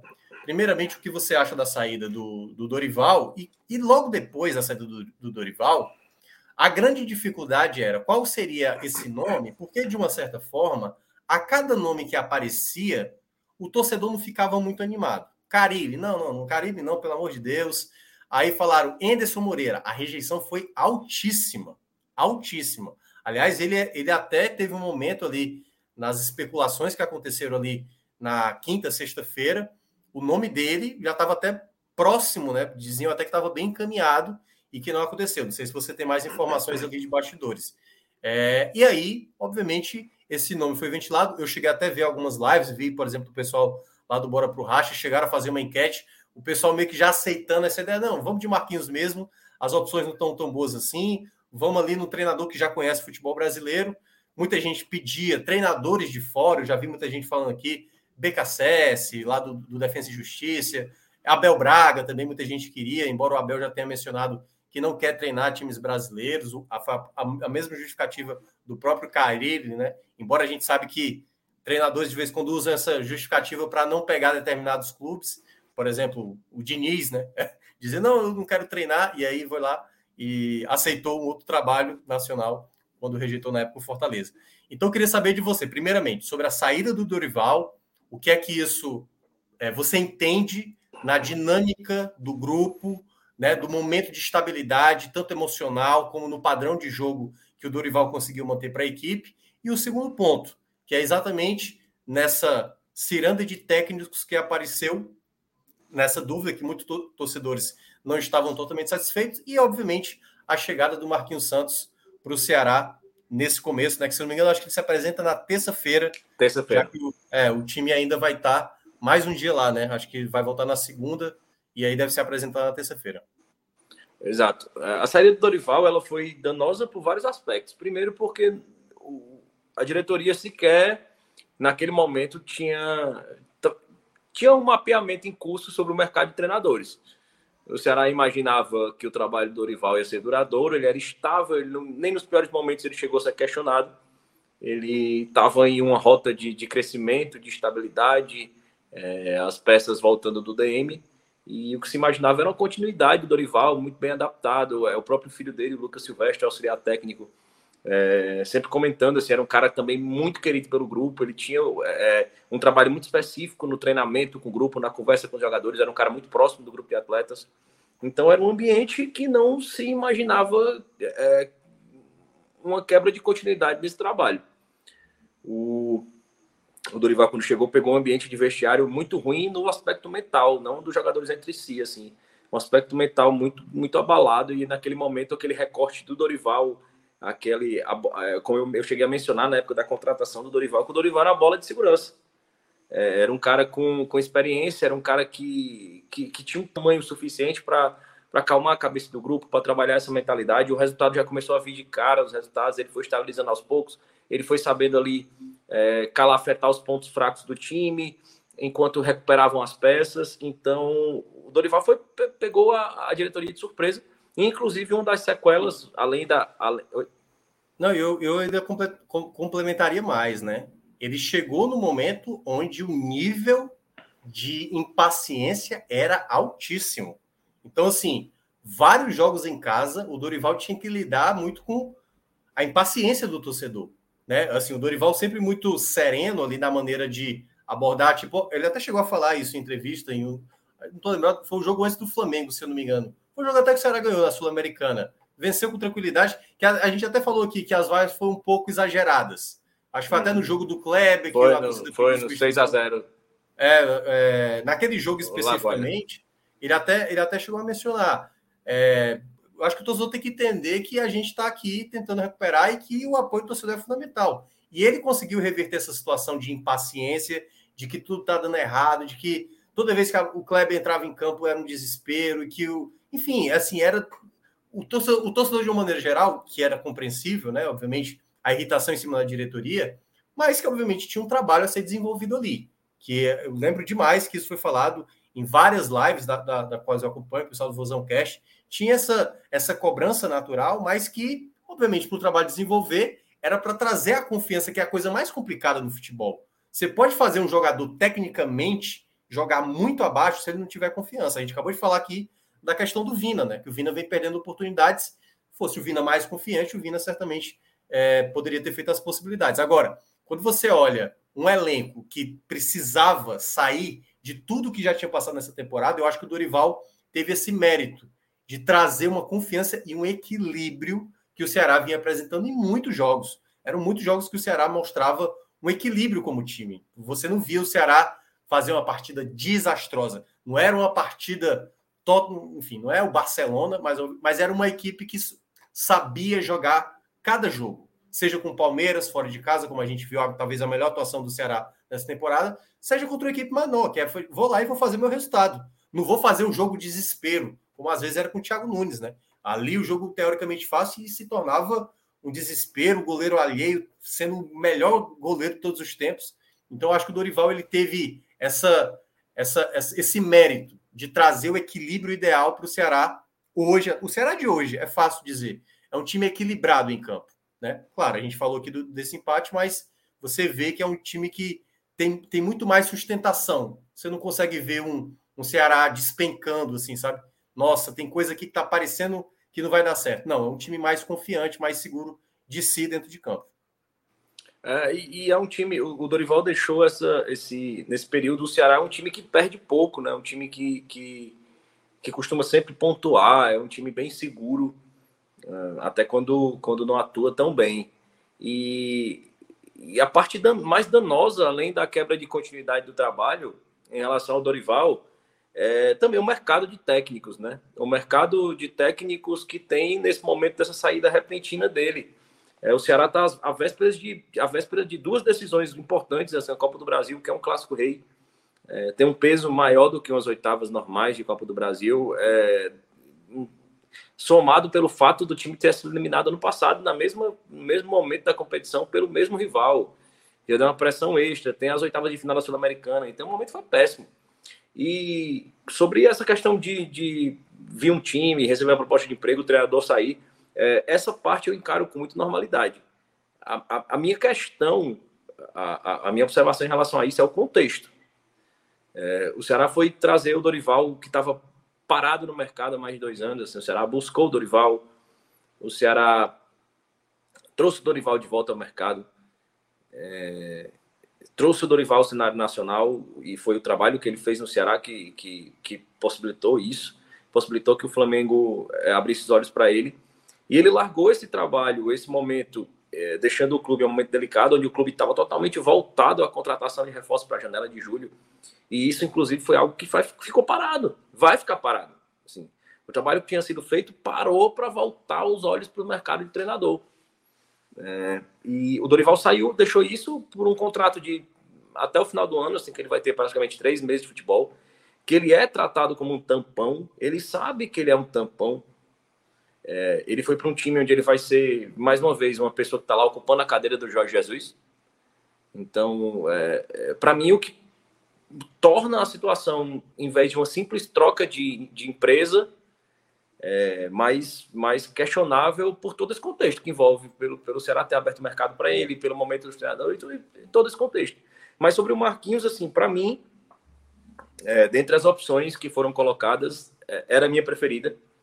É, não acho um, um, excepcional treinador, mas eu acho que é um treinador que, que conhece nossa faixa de campeonato, conhece a nossa faixa de mercado. É, é um treinador que, que vem uma carreira em dois anos, pelo menos, sólidos. assim Fez uma Série B boa pelo Juventude. É, depois fez uma Série A ali, inclusive com o Matheus Peixoto sendo o destaque do time dele ali com o Juventude, um começo de um recorte de Série A interessante pelo Juventude. É, saiu do Juventude, é, é, assumiu o América Mineiro ali depois da saída do Wagner Mancini, e aí é o ponto que eu queria destacar. É, o principal legado do Marquinhos Santos no América Mineiro foi justamente dar continuidade a um time que o Wagner Mancini tinha ajustado. Uhum. É, é, o Wagner, o, o, o Marquinhos Santos, ele manteve o estilo de jogo, as peças, a organização tática, todo o legado que tinha sido deixado pelo Wagner Mancini. Então, acho que isso faz muito sentido dentro do que o Ceará precisa. Assim, o Ceará tem um time arrumado, tem um elenco fechado, é, tem um elenco bom, com, com, peças interessantes. Vai se reforçar agora nessa janela de, de, de meio de ano, provavelmente, né? Pelo menos com um ponta e, e, e um, um, meio atacante ali. Fala-se muito do Galhardo e, e, que um ponto, o ponta viria do mercado internacional. Então, o Ceará quer buscar essas peças no mercado. Então, o, o Marquinhos Santos ele já conhece o Matheus Peixoto, ele trabalhou com o Michel Macedo também no Juventude, conheceu, conhece o Wesley, e esse é o meu medo. ele, ele, ele recuperou, de certa forma, o futebol do Wesley no Juventude. O Wesley chegou a ser útil em um bom recorte de campeonato, e esse é o meu medo. E a gente tem que avaliar o nome do Marquinhos Santos. Assim, tem muito torcedor que não gostou, mas a gente tem que avaliar o nome do mercado do, do Marquinhos Santos dentro do mercado, cara. Dentro da opção de mercado que tem. É, Carilli, é, falando um pouco sobre os bastidores da negociação, o que a gente sabe é que é, o nome do Enderson nunca foi pauta colocada na mesa pela diretoria. O nome do Enderson ele veio do elenco, e inclusive surpreendeu a diretoria.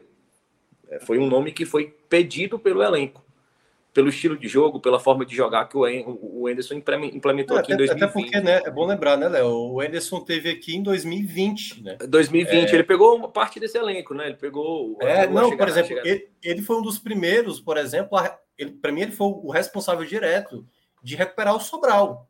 O Sobral, por exemplo, ele estava muito escanteado e ele foi o primeiro treinador a inserir o Sobral. Eu lembro que foi no jogo até na Copa do Brasil, jogo contra a equipe do Pará, que agora está me fugindo a equipe. Acho que foi o, o, o Bragantino do Pará, foi, né? Bragantino do. Foi, o Bragantino do Pará. Do Pará, né? No jogo da Copa do Brasil, e que ele colocou o Sobral, depois botou o Sobral também. Assim, geralmente o Sobral entrava naquele gramado mais encharcado, né? Daquele jogo do, do, dos três gols do Sobis também, jogo lá no Piauí. É, o Sobral jogou e jogou bem também.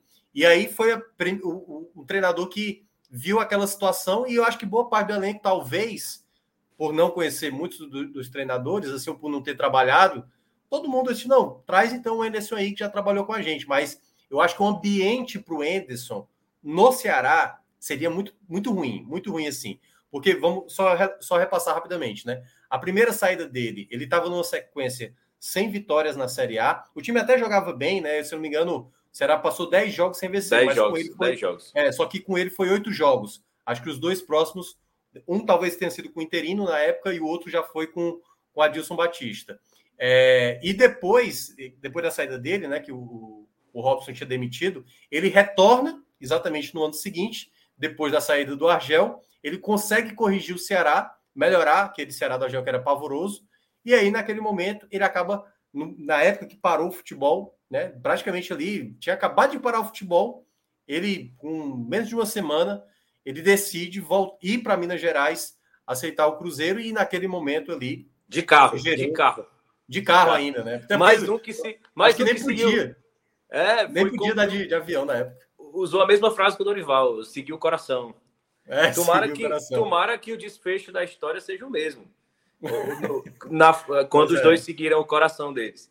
Pois é. é. Inclusive o Dorival, todo, é, ontem nas redes sociais foi uma, uma festa durante a, o jogo do Flamengo. Assim. Todo torcedor alvinegro agora tem mais um time assim, do coração, que é o time que jogar contra o Flamengo. Contra o Flamengo. Todo, todo torcedor alvinegro agora é completamente anti-Dorival Júnior. Não, mas é e, é, na, e é, basicamente é o que. Eu cheguei a falar isso em, em outros. Eu acho que eu falei isso lá no Esporte do Povo. Torcedor do Ceará agora, Dorival, que se lasque e tal. É, e, e, e, e o clube não ter lançado qualquer nota de despedida é, foi algo que o torcedor merecia.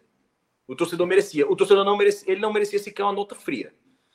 É, é, ele merecia mesmo passar assim como ele veio, tanto que é, assim que o Dorival comunicou para a diretoria que estava deixando, ele se deslocou de Belo Horizonte para Fortaleza antes de se dirigir para Porto Alegre. O Ceará exigiu que ele voltasse para assinar o distrato dele em Fortaleza. Assim, é. Foi uma exigência do Ceará. Não, você vai assinar aqui, pode vir. Uhum. Aquela imagem é, patética dele com a camisa do Ceará embarcando e sem querer falar. Uma mochila é, do Ceará, é. É, é bem, bem patética mesmo. E, é. Então, assim, dentro do contexto das opções de mercado de treinador, o Ederson foi um nome trazido à mesa pelo grupo dos jogadores. A diretoria do Ceará, é, é, e isso é informação assim, nunca teve pressa. Eles nunca tiveram pressa na negociação dos jogadores. A confiança da diretoria nesse elenco montado é muito grande. E, e foi algo que sempre estava na mesa. Ó, a gente não vai apressar os passos. A gente vai conversar. Então eles começaram a conversar com muita gente. E, e o nome do Carilli realmente foi sondado e, foi, e, e também a informação, as redes sociais foram muito preponderantes é, na análise dos nomes. Tanto o, o, o Anderson se assustou muito com a repercussão negativa do nome dele. O próprio Carilli chegou a comentar também o fato da, da, da acho que ele esperava uma aceitação maior. E, e, esse nome aí, a relação. Aí surgiu o nome do Silvinho. O nome do Silvinho, houve um contato do, da diretoria, do próprio presidente, com, com pessoas da, da diretoria do Corinthians que referenciaram o Silvinho falando isso também, e com o próprio Silvinho e que a informação que tem é que a conversa do Silvinho foi extremamente impressionante. Que impressionou muito a diretoria do Ceará, impressionou muito o presidente. Então, naquele momento, assim, acredito que seja tenha sido essa razão que muitos órgãos de imprensa cravaram que seria o Silvinho, cravaram que seria o Silvinho. Embora, embora também tivesse informação, acho que foi Vender Casa Grande que falou, não sei, pode, posso estar enganado, que também ele tinha recebido uma proposta de fora e que talvez estava é. esperando essa resposta de fora para saber se de fato aceitaria, Exatamente. a gente sabia também que é, o Ceará também não ia ficar esperando, né? Isso ia tomar Exatamente. E eu tinha muito, eu tinha muito a impressão em relação ao Marquinhos Santos, é, porque hoje um dos nomes fortes do departamento de futebol do Ceará é o Armando Desessardes, né? Que inclusive era gerente de futebol do América Mineiro nessa, nessa campanha onde o Marquinhos Santos estava lá, inclusive um dos responsáveis por levar o Marquinhos para o, o Juventude, ou para o América Mineiro. América, América. É, então eu imaginei assim, foi, foi uma, uma impressão pessoal também, compartilhada assim com os amigos, assim, que eu dizia, é, é, o próprio Landim lá do, do, do, o Landim que faz salve táticas lá no, no, no, Twitter, recomendo demais. O Landim falou, ó, tenho impressão, porque o Armando Desessartes é muito próximo do, do Marquinhos Santos, é uma impressão que eu tenho.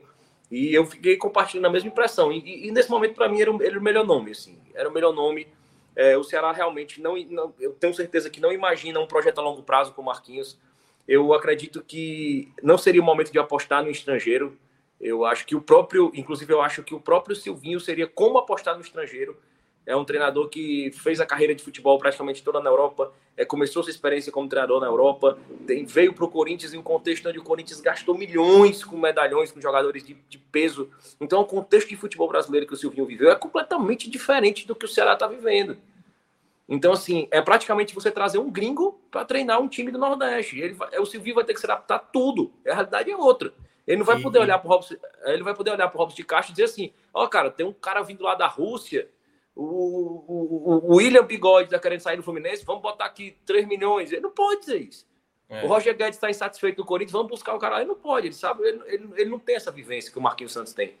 Eu acho, Léo, eu acho que é, quando eu vi o nome, assim, quando o nome do Silvinho ficou mais forte é, ontem, é, me, eu me preocupei de uma certa forma, porque assim, o Silvinho me parece ser um treinador que ele não tem o, sabe, a conversa como o principal atributo. Ele, eu acho que por isso que você falou assim, ficar impressionado, porque ele parece ser muito aquele coach mesmo, né? O cara que exatamente com todo o vocabulário que você olha assim, caramba, esse cara deve conhecer demais de futebol, porque ele deve usar os termos técnicos assim a ponto de encantar. E eu acho que às vezes para alguns jogadores, né, é, talvez o mais simples acaba resolvendo. Claro que não é só você falar o simples que vai resolver Renato Gaúcho está aí é, para comprovar que nem sempre o simples quer dizer muita coisa, né? Às vezes você precisa também da parte técnica. E eu acho que talvez não encaixasse muito para esse perfil. E aí, dando até meu, meu ponto de vista rapidamente sobre o Marquinhos, eu acho que o Marquinhos ele já conseguiu fazer bons trabalhos, inclusive até no próprio Fortaleza, né? Naquele ano, ele fez um bom primeiro semestre, é bom lembrar, até conseguiu eliminar o Flamengo da época do Murici Ramalho.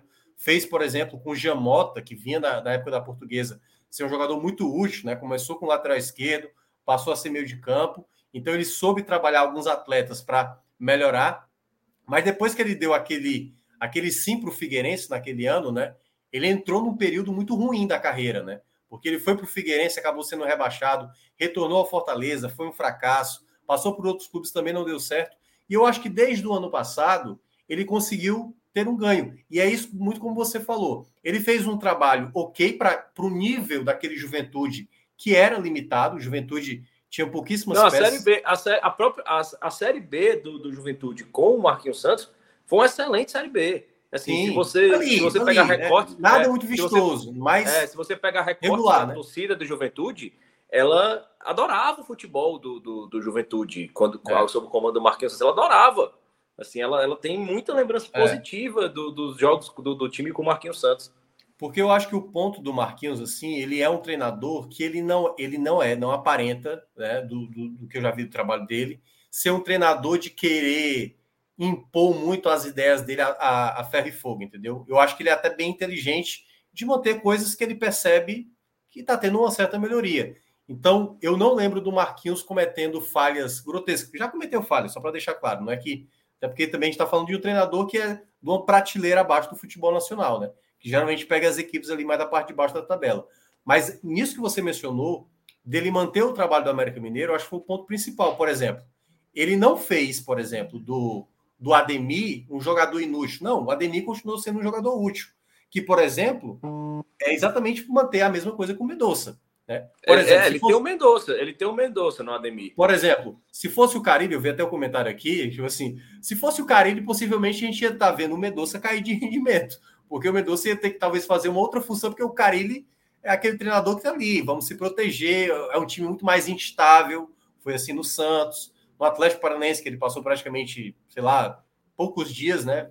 E chegou, foi lá, tomou uma goleada do The Strongest. Então, acho que o Marquinhos, ele não me agrada totalmente, mas ele não me incomoda. Acho que a palavra é essa. Ele não me incomoda das opções que não tinha com tanta qualidade assim eu acho que ele é um treinador que ele pode fazer aquilo que é manter o time, pode ter uma queda, pode ter uma oscilação. Eu acho que todo, eu cheguei a falar aqui na quinta-feira que todo treinador que chega, algumas coisas que para quem está acompanhando de maneira direta, a gente que acompanha de maneira direta o Ceará a cada jogo. A gente sabe do potencial de um atleta que não está sendo utilizado, mas que pode ser escolhido, por exemplo, o caso do Marcos Vitor, entendeu?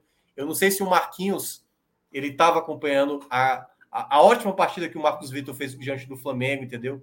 Do que, por exemplo, se ele chega e começa. Ah, tem o Lucas Ribeiro aí, então pronto, Lucas Ribeiro vai ser a preferência, entendeu? É, então, eu acho assim, que a, a, questão, a questão Marcos Mas Vitor, aí eu... cabe internamente o Ceará, teoricamente, repassar para ele. Né? Ó, é, o Wesley, especificamente... já trabalhou, mas a nossa ideia aqui do clube é a gente não renovar com o Wesley. A gente já estava nesse processo de não renovar com ele. Lucas Ribeiro já era um jogador que a gente estava pensando em desfazer na próxima janela.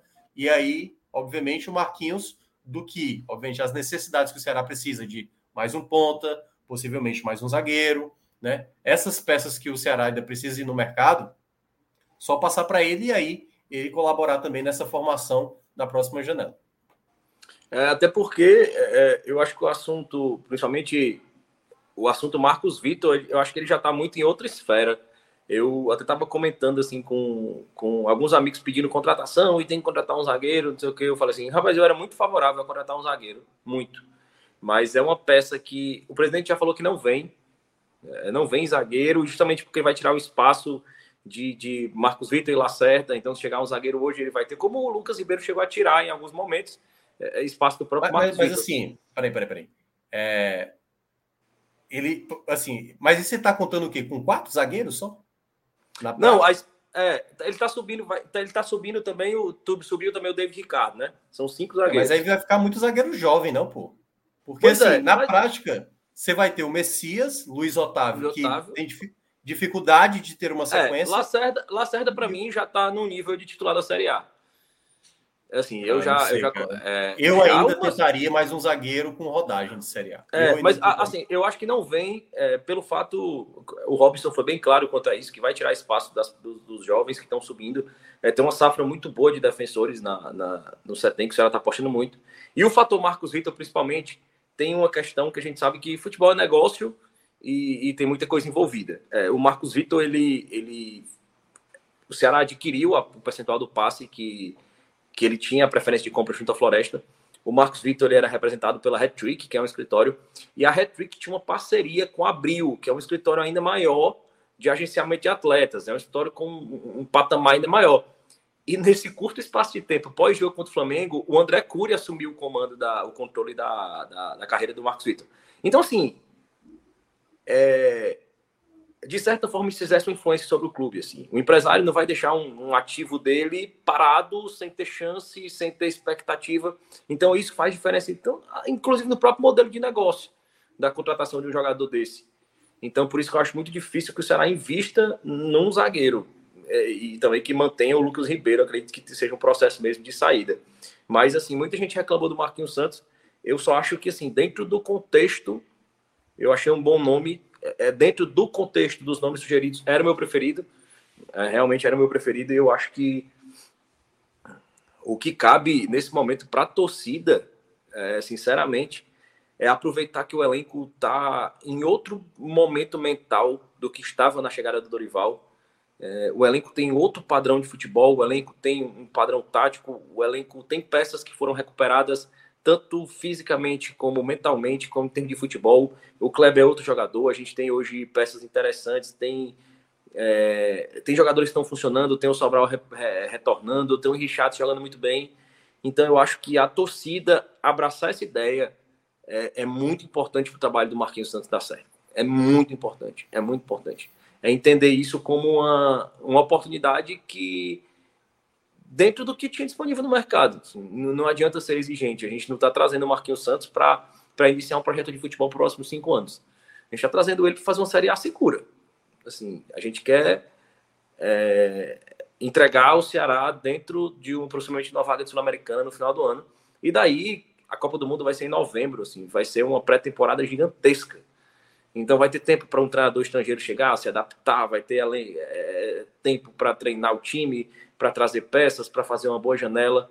Então eu acho que é o momento de uma bola de segurança. Concordo demais, assim, acho que foi um bom nome. É, eu você me conhece, né? Você sabe que eu, sou, eu, tento, eu, tento, nunca me empolgar com as coisas, né? Mas eu, é como eu falei, né? Assim, o, o nome do Marquinhos eu acho que pode dar certo, certo? É, mas eu acho que assim o Marquinhos talvez ele carregue é, muito isso, né? O parâmetro do trabalho com o próprio Dorival. Então, assim, um primeiro jogo, um tropeço e tudo mais, aí vai começar uma comparação, determinadas escolhas e tudo mais, né? Por exemplo, a gente acabou de falar aqui das trocas hoje, na partida de hoje. É, por exemplo, se é o Marquinhos fazendo as trocas de hoje, a gente já estaria falando, ó, o Marquinhos tem que entender que não é para. Não dá para sacar Sobral e, e Richardson. Mas, claro, tudo vai no, no tempo, mas é por isso que eu quero ver alguns jogos, de como o Marquinhos vai lidar com isso, de como ele vai utilizar peças e, de fato, obviamente, todo treinador que sabe do mercado da Série A, ele deve, ele tem a obrigação de acompanhar as equipes, né? Saber mais ou menos a maneira de jogar. Então vamos aguardar. Na terça-feira, acho que é está previsto, né, Léo? Terça-feira deve ser a apresentação dele. Terça-feira. É, exatamente para o elenco e jogo quarta. Jogo quarta. E jogo na quarta, né? Então, Atlético Mineiro. É, mas basicamente ele já deve estar tá ali passando alguma coisa, até porque os jogadores ainda vão estar nessa segunda-feira lá é, em Goiânia e só retornam é, para ter um treino ali. A gente sabe que calendário de futebol brasileiro não dá. O próximo adversário, o próximo adversário é um time que ele conhece de perto, né? Que é, é o Atlético Mineiro. É, é o Atlético Mineiro. É. O Atlético Mineiro, que é uma equipe muito difícil, né? O Ceará não vai contar com o Pacheco, mais um lateral de fora, né? Esse jogo foi o Nino e agora Bruno Pacheco vai ficar de fora. E, enfim, depois a gente aborda sobre esse assunto. Então, é, vou chamar aqui o Geraldo logo para entrar aqui, já que a gente não teve destaque negativo. E aí, até para o Geraldo ajudar também a gente aqui na nosso, no nosso merchan que a gente vai fazer. Onde ele está aí? Já está já tá ok aí, Clisma? Para colocar relógio? O homem ainda não, não tá mais. Já bota o bet aí na tela aí, pô. Vamos fazer aqui nossas apostas. Perdemos dinheiro. Perdemos aí. Perdemos. Acho que perdemos duas onças aí. Se o Bet Nacional, se o Bet Nacional soubesse como eu sou ruim, ele ia começar a colocar minhas indicações aqui de aposta para poder ganhar dinheiro. Que eu sou vamos ruim, velho, nessa parada. É, vamos ver as apostas que a gente fez ontem, que a gente se fu. a gente se deu mal ontem. Ó, a gente tinha apostado em menos de um gol e meio no Horizontino e Guarani e deu. Saiu muitos gols. Deu 2 a 1 um para o Guarani. A gente achava que o Guarani, na última colocação, no Horizontino, vindo muito mal. O Guarani foi lá e fez 2 a 1 um. E a gente tinha apostado também em vitória do Furacão. Só que o Furacão fez uma partida tenebrosa, muito ruim, e o Fortaleza não soube aproveitar. E também perdemos aí outra onça. Eu, eu sempre falei pro, pro, pro Celso que, tipo assim, vamos apostar os micos, que é melhor. Pô. Aí quer apostar 50, só nessa aí, Léo, já foi 150 reais jogado fora. Minha nossa senhora. E aí, a gente estava ali com 2,400, já foi para 268, já tinha perdido também dinheiro dos cantos aí. Então, de uma certa maneira, perdendo. Mas vamos tentar recuperar aí, né? Quais são os jogos de amanhã? Amanhã tem Botafogo, é, Botafogo, Botafogo e Havaí. Botafogo, Botafogo Havaí. Havaí. Um dos dois vai passar o Flamengo. O Flamengo vai ficar na 16 colocação, Série A, pô, Série B. tá botando... É Botafogo e é, Havaí, o cara bota logo se, se bem que Se bem que o Havaí tá, tá bem no rumo aí para a Série B. Mas, ó, aí tem o jogo de amanhã, Botafogo e Havaí. Botafogo tá pagando 1,70. O Botafogo tá vindo, se não me engano, de quatro derrotas seguidas, né?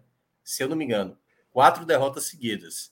O Havaí também está numa sequência ruim de resultados. Está se tornando aquele Havaí que muita gente esperava. Aquele começo avassalador do Havaí já meio que freou. E está pagando agora 4,72 e o empate. A previsão, 3... a previsão que eu fiz na live do canal Cash. No, antes da primeira a previsão que eu fiz na live do canal Cash, antes da primeira rodada, que me chamaram de clubista, ah. Tá dando exatamente a, a, a zona de rebaixamento que estava antes de começar a rodada. Você Havaí, falou, Fortaleza, Cuiabá. Eu coloquei o Fortaleza, aí todo mundo, ah, clubista, tá, rapaz, eu sabia de alguma coisa. Aí tava Cuiabá, Havaí, Fortaleza. Não, calma, Juventude, Cuiabá e Fortaleza. Eu falei, ó, tá, vocês estão duvidando de Não, Juventude, Havaí e Fortaleza. Eu falei, é. vocês estão duvidando de mim, rapaz? E aí, a gente vai nesse Botafogo e Havaí, a gente aposta aí, a gente coloca uma grana ou a gente parte para outra aí? Amanhã Rapaz, também tem basquete, cara. Mas tu não acompanha basquete, né? Não, eu, eu, eu. Agora sim, outra, outra, outra aposta que eu fiz no começo da temporada é que esse Botafogo ia cair. Ele estava vivendo muito da, da dessa empolgação. Não, cair de ser rebaixado, não, mas de cair na tabela. O campeonato ah, dele sim, é, sim, sim, é, O campeonato dele é 11 primeiro para baixo, fácil. Ali tava é. vivendo um momento de empolgação ali, de SAF, de torcida comprando um barulhozinho que não existia, assim. Mas o homem tá, é um... tá, dizendo que vai rasgar a nota aí na segunda janela. Diz que vai vir seis contratações de peso. Só não sei que peso é esse. Vai ser peso leve. Né?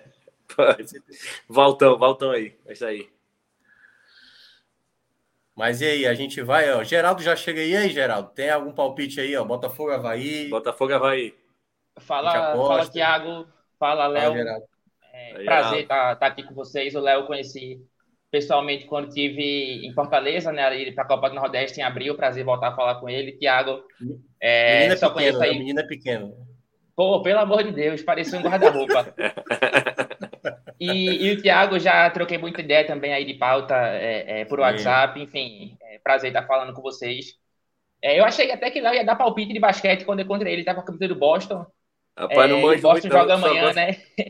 É só o, é o vício, é o, o meu vício é por tênis, boné, tudo que envolve basquete, menos o jogo. É, o homem, eu, o homem eu é. Apaixonado. Eu, eu ia falar eu uma palavra aqui, mas ia ficar deselegante. É. Mas o homem ele tem ali, ele, né, tem as camisas, tem, tem as cores para vender e tal. É, tem. Todo, todo o entorno. É, veja, menos, nesse, nesse, menos o jogo. É, veja, nesse jogo da, da, NBA, né, o Golden State contra o Boston, é, eu acho muito equilibrado. É, não, não arriscaria nada aí. A defesa do Boston é muito forte, apesar do jogo ser na Califórnia. É, cada time já quebrou um mando né, de quadra nessas finais. É, esporte Grêmio, se fosse para fazer alguma aposta, seria menos 2,5, porque é, é, são dois times que. O esporte é uma defesa tem, muito tem forte. Tem esporte né? Grêmio também, verdade. Tem esporte Grêmio. O, o esporte tem uma defesa muito forte, mas um ataque assim muito ineficiente. E o Grêmio tem uma defesa forte também, né? O Jeromel dispensa comentários, é, é, tem o Kahneman voltando.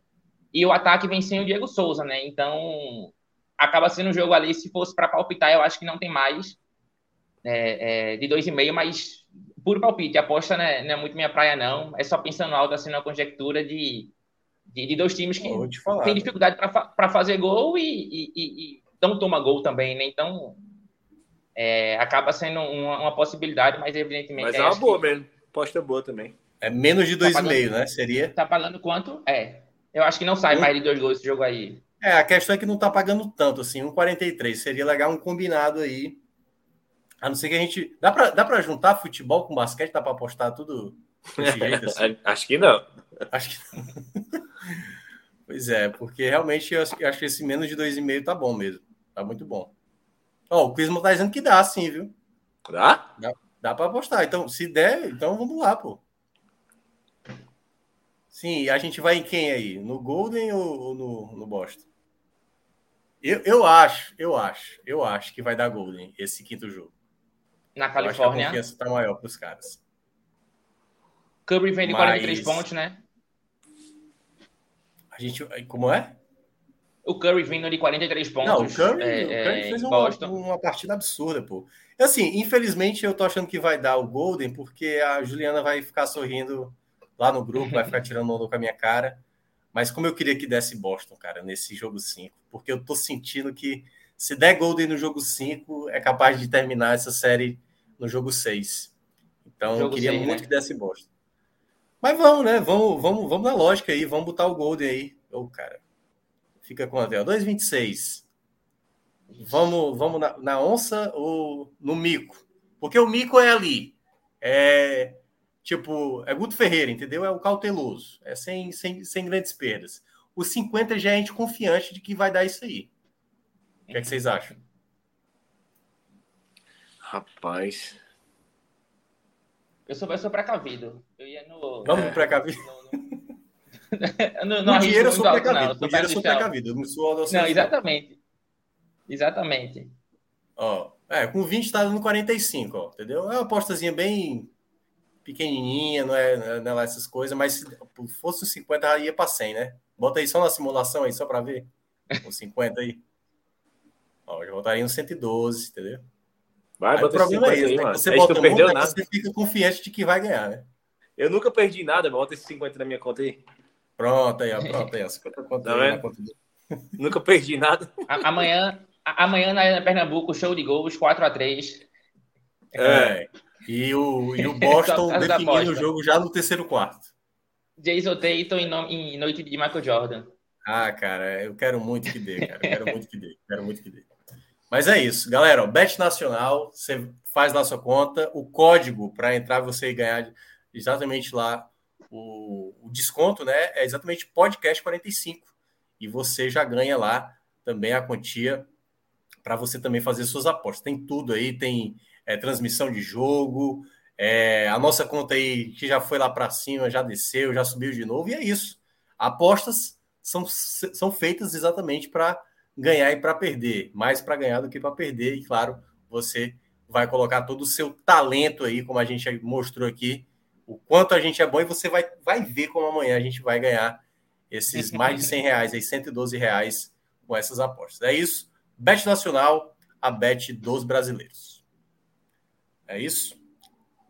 É isso. Então, Léo, se você quiser continuar, fica à vontade. Não, vou, vou, vou, vou, deixar vocês falarem de Fortaleza aí, que já... Mas cai não, bicho, cai não. Ó. Três jogos sem perder, três jogos sem perder. É, no, aí, no recorte já tá cinco pontos para sair da zona. É, é, questão de tempo, questão de tempo. Vai é dar certo. Léo, valeu, valeu, valeu, Léo. Nenhum, nenhum, nenhuma zica aí no comentário. Não, ele já trabalhou na Zica, na Zica Reversa demais aí, obviamente.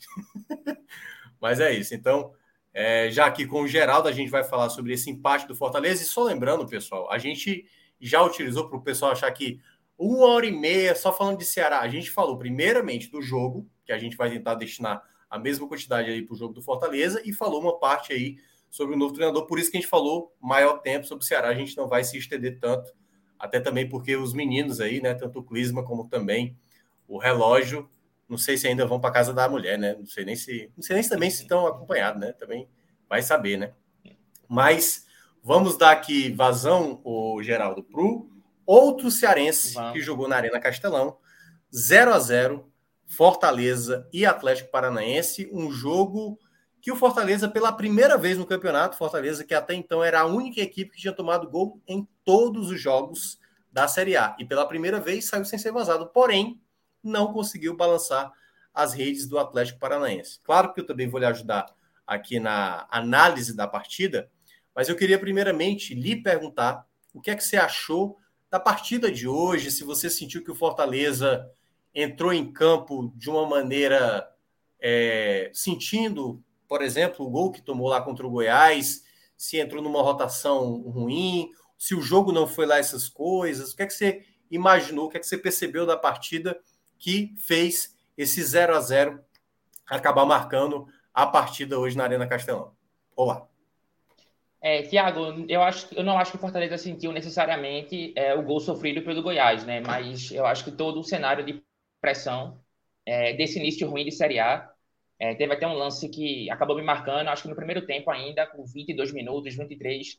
É, o Pikachu tenta um chute de fora da área, é, o juiz dá, vai para fora, o juiz dá tiro de meta, e ele sai reclamando, esbra, esbravejando, é, dando soco no ar, e assim, com 22 minutos do primeiro tempo, é, você tem uma reação dessa, porque o juiz acabou não dando um escanteio em detrimento a um tiro de, dando um tiro de meta em detrimento a um escanteio, é, já mostra que assim o emocional não está não tá naquele 100%, né? E não teria como ser diferente, porque o o início do Fortaleza é, não é de melhores, pelo contrário, é um início ruim, apenas uma vitória, nenhuma vitória em casa.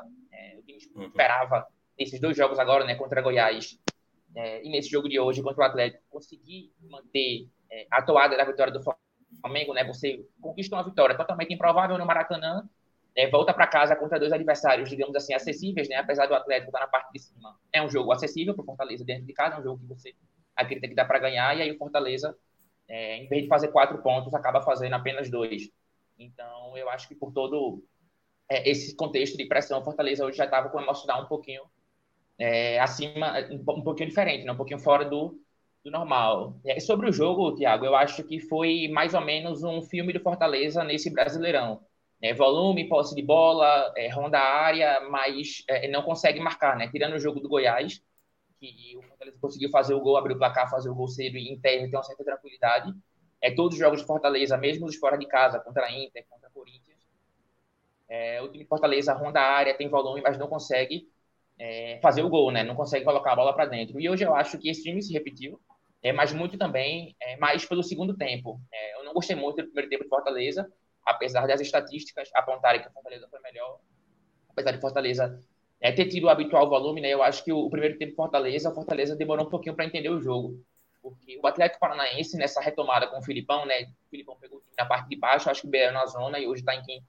Muito naquele jeito Filipão de ser, né? Organiza a defesa, você tem uma linha defensiva sólida, é, você planta dois volantes ali na frente da área, né? Hoje o Hugo e o Matheus fizeram essa função no Fortaleza e protege, no Atlético e protegeram bem é, para o Fortaleza. E eu acho que o Fortaleza demorou um pouquinho a entender isso e tentou muito rondar a área, tentou muito é, achar, achar um espaço via troca de passos, né?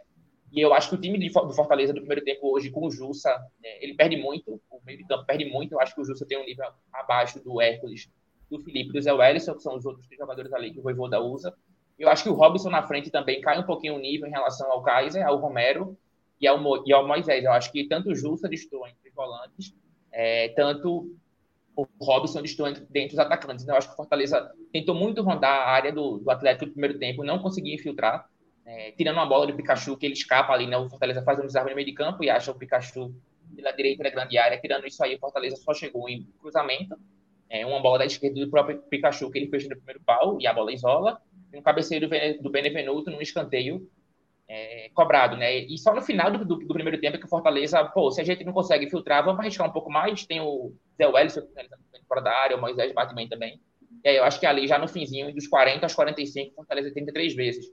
É, tenta com o Zé Wellison de fora da área, o Bento defende. Acho que tenta uma com o Moisés também, o Moisés sempre cortando da esquerda para dentro. O Bento ou vai para fora ou o Bento defende, agora eu não lembro. E acho pra que fora. tem uma do Robson também, que que o Fortaleza tenta. Então, assim, acho que o Fortaleza demorou a ver. Ó, se a gente for rodar o jogo, é, com o Jussa que distou um pouquinho e com o Robson na frente que distou um pouco, a gente não vai entrar. Quais são as outras possibilidades? Ou a gente acelera um pouco mais, ou a gente tenta arriscar de fora da área. Aí o Fortaleza faz isso, mas já ali nos, perto dos acréscimos, e aí leva algum perigo. É, para o segundo tempo, não. Para o segundo tempo, eu acho que Fortaleza, aí sim, é, cabe, digamos assim, essa, o discurso de que o time teve volume, teve infiltração, mas não conseguiu reverter isso em gol. É, eu acho que Fortaleza volta no, no, é falar, uma voltagem maior é, para o segundo tempo. Na primeira jogada, o Moisés faz uma tabela com o Lucas Lima e tenta o cruzamento rasteiro do Robson, mas a defesa do Atlético corta. É, depois tem uma bola ali pela direita do, do Pikachu para o Landázuri. É, o Pikachu até sofreu a falta, mas o juiz da vantagem, o Landázuri tenta o cruzamento rasteiro também. E a defesa do Atlético, como, como eu falei, né, e como os números mostram, melhorou bastante com o Filipão. É, faz esse corte e aí, quando o Voivoda muda, né, é, entram o Hércules, que, pô, o Hércules e o Jussa atualmente são jogadores que, não, assim, estou muito um do outro. O Hércules está numa fase muito boa, fazendo gol, confiança lá em cima. Eu acho que quando ele, ele entra no lugar, no meio, no meio de campo, né, ele não entra nem no lugar do Jussa, acho que ele entra no lugar do, do. É, eu acho que melhora um pouquinho o, o, nível de Fortaleza. E quando o Romarinho entra também no lugar do, do Moisés, é, eu acho que melhora também, não que o, porque o Romarinho seja melhor do que o Moisés, mas porque o Romarinho está fresco, o Romarinho tem a, individualidade, consegue cavar uma falta, né, consegue fazer uma fumaça ali pelo lado esquerdo. E o Moisés, eu achei hoje ele um pouco desgastado é, pela sequência, né? Porque ele é um jogador que impõe um ritmo muito forte, um jogador muito veloz pelos lados. E, e aí eu acho que o, quando o Fortaleza faz essas mexidas, entre o Hércules no lugar do Jussa, entre o Romarinho novo, é, consegue fazer uma pressão, né? Depois o Kaiser entra também é, é, é na equipe. Então eu acho que no segundo tempo, aí sim, o Fortaleza consegue criar, consegue ter chances, tem uma bola já no final. É, tem dois chutes, na verdade, do Hércules de fora da área que são perigosos. É, o Fortaleza teve ali na intermediária uma possibilidade de fazer o gol. É, o Pikachu recebe uma bola ali já na meia-lua, no finalzinho, que ele gira e chuta, mas vai em cima do Bento. É, o Ceballos, nos acréscimos, também tem uma bola na pequena área que fica viva, ele vai chutar de esquerda, que na perna boa, isola. Então, uhum. eu acho que é, o primeiro tempo do Fortaleza eu não achei tão legal, acho que o Fortaleza demorou a entender um pouco o jogo hoje mas no segundo não. No segundo volta a ser um time com volume, um time de intensidade, um time que cria. E, como sempre, né, falta a tranquilidade de concluir para o gol. Né? Ele tem um, um é, que possa fazer esse gol. Hoje o Robson foi titular, mas o Robson não vem na boa temporada, acho que vem no nível abaixo. É, o Kaiser, quando entra, tem muita, muita intensidade, muita briga, muita disputa. Ele tentou até uma cobrança de falta fazer o gol, é, mas também não conseguiu. O Romero, é, o Voivoda chama no finzinho também ali para tentar uma bafa, mas é de fato Fortaleza é impressionante como não consegue concluir. Então eu acho que vai muito é, na tônica de Fortaleza nesses últimos jogos, um time que tem volume que cria e, e mas não consegue fazer. É, de hoje o que é que eu acho? Eu acho que o, o Atlético é, claro, dificultou no primeiro tempo, mas também eu achei um time que tem muito pouco interesse em, em não fazer um gol. Mas assim, qual é o jogo do Atlético? Ligação direta para os pontas ou impor a força física no meio de campo para ganhar a segunda bola, ganhar o um rebote tentar encaixar um contra-ataque. Eu acho que é, o Fortaleza conseguiu neutralizar isso, tirando uma escapada no segundo tempo. Que o, acho que é o Robson que perde no meio de campo, aí o Atlético sai no 3 contra 2, 3 contra 3, o Coelho isola, né, o gramado do Castelão dessa vez. Ajudou o Fortaleza. É, eu acho que tirando essa bola aí, o Atlético só tem uma, uma escapada com o Babi nos acréscimos também, já no fim, assim, no apagar das luzes. Então eu acho que, de positivo, claro, é, fica Fortaleza não tomou gol, mas hoje isso não foi suficiente, né? Fortaleza precisa é, ser mais assertivo na frente, precisa conseguir concluir, porque esse não é um problema recente, é um problema antigo e é isso que vem dificultando é, esse início de Brasileirão do Fortaleza. É um time que é, é, não consegue ganhar em casa, tem dificuldades enormes de concluir a gol. É. quando faz o gol, leva no final contra o Goiás, que não pode levar. Hoje conseguiu não tomar, mas também não, não fez, então acaba que aquela onda positiva da vitória do Flamengo, o Fortaleza não conseguiu surfar nela, apesar da torcida ter comparecido hoje, ter ido quinta-feira e hoje, né, em bom número, mas eu acho que é isso. Acho que o Fortaleza hoje faltou, como vem faltando, uhum. né, um pouco mais de posição ali na frente para ganhar. Fica até um discurso repetitivo, mas enfim, é o que a gente tem visto é, nesse é. time de Voivoda, nesse início de Brasileirão. É, pois é, Geraldo, eu concordo, sim, porque eu já tinha falado aqui na quinta-feira, né, no empate contra o Goiás, que, assim, eu tinha listado durante essa temporada o quanto o Fortaleza não se parece, não, não, não parece um time seguro, né? Enquanto não não uhum. parecer esse time seguro, vai sempre fazer partidas voláteis, assim. O, o que, por que eu estou dizendo a palavra volátil? Né? É uma equipe que é instável. Ela pode vencer jogos. O Fortaleza fez jogos nessa Série A que poderia ter vencido. O jogo contra o Inter, teve o pênalti do Pikachu desperdiçado, tomou gol no final. Poderia ter conquistado o um empate diante do, da equipe do, do, do, do Corinthians, por exemplo, no mínimo contra o Corinthians, mas fez um bom primeiro tempo. O jogo de São Paulo também foi um pouco melhor. E curiosamente, hoje, também, quando né, eu tava... Não, exato. Teve alguns jogos ali que, que dava para o Fortaleza ter somado um ponto melhor, entendeu? E que a gente viu que os problemas dos outros jogos eram alguma falha individual do sistema, uma infelicidade de uma bola desviar e acabar matando o goleiro. Mas na partida de hoje, me preocupava o Fortaleza. Porque é o seguinte: o jogo do Goiás eu acho que foi muito danoso para o Fortaleza ter logo na sequência jogar de novo na Arena Castelão. Porque quando você toma o gol, naquele gol que tomou do Goiás, eu falei, cara, moralmente pro Fortaleza, no próximo jogo contra o Atlético vai ser aquele jogo de tipo, sabe, basta alguma coisa dar errado que a derrota vai vir, entendeu? Que é tipo uma uhum. falha, uma, sabe, uma situação ali que tipo e, aí, e aquele sentimento de quase como tipo agora a situação ficar irreversível.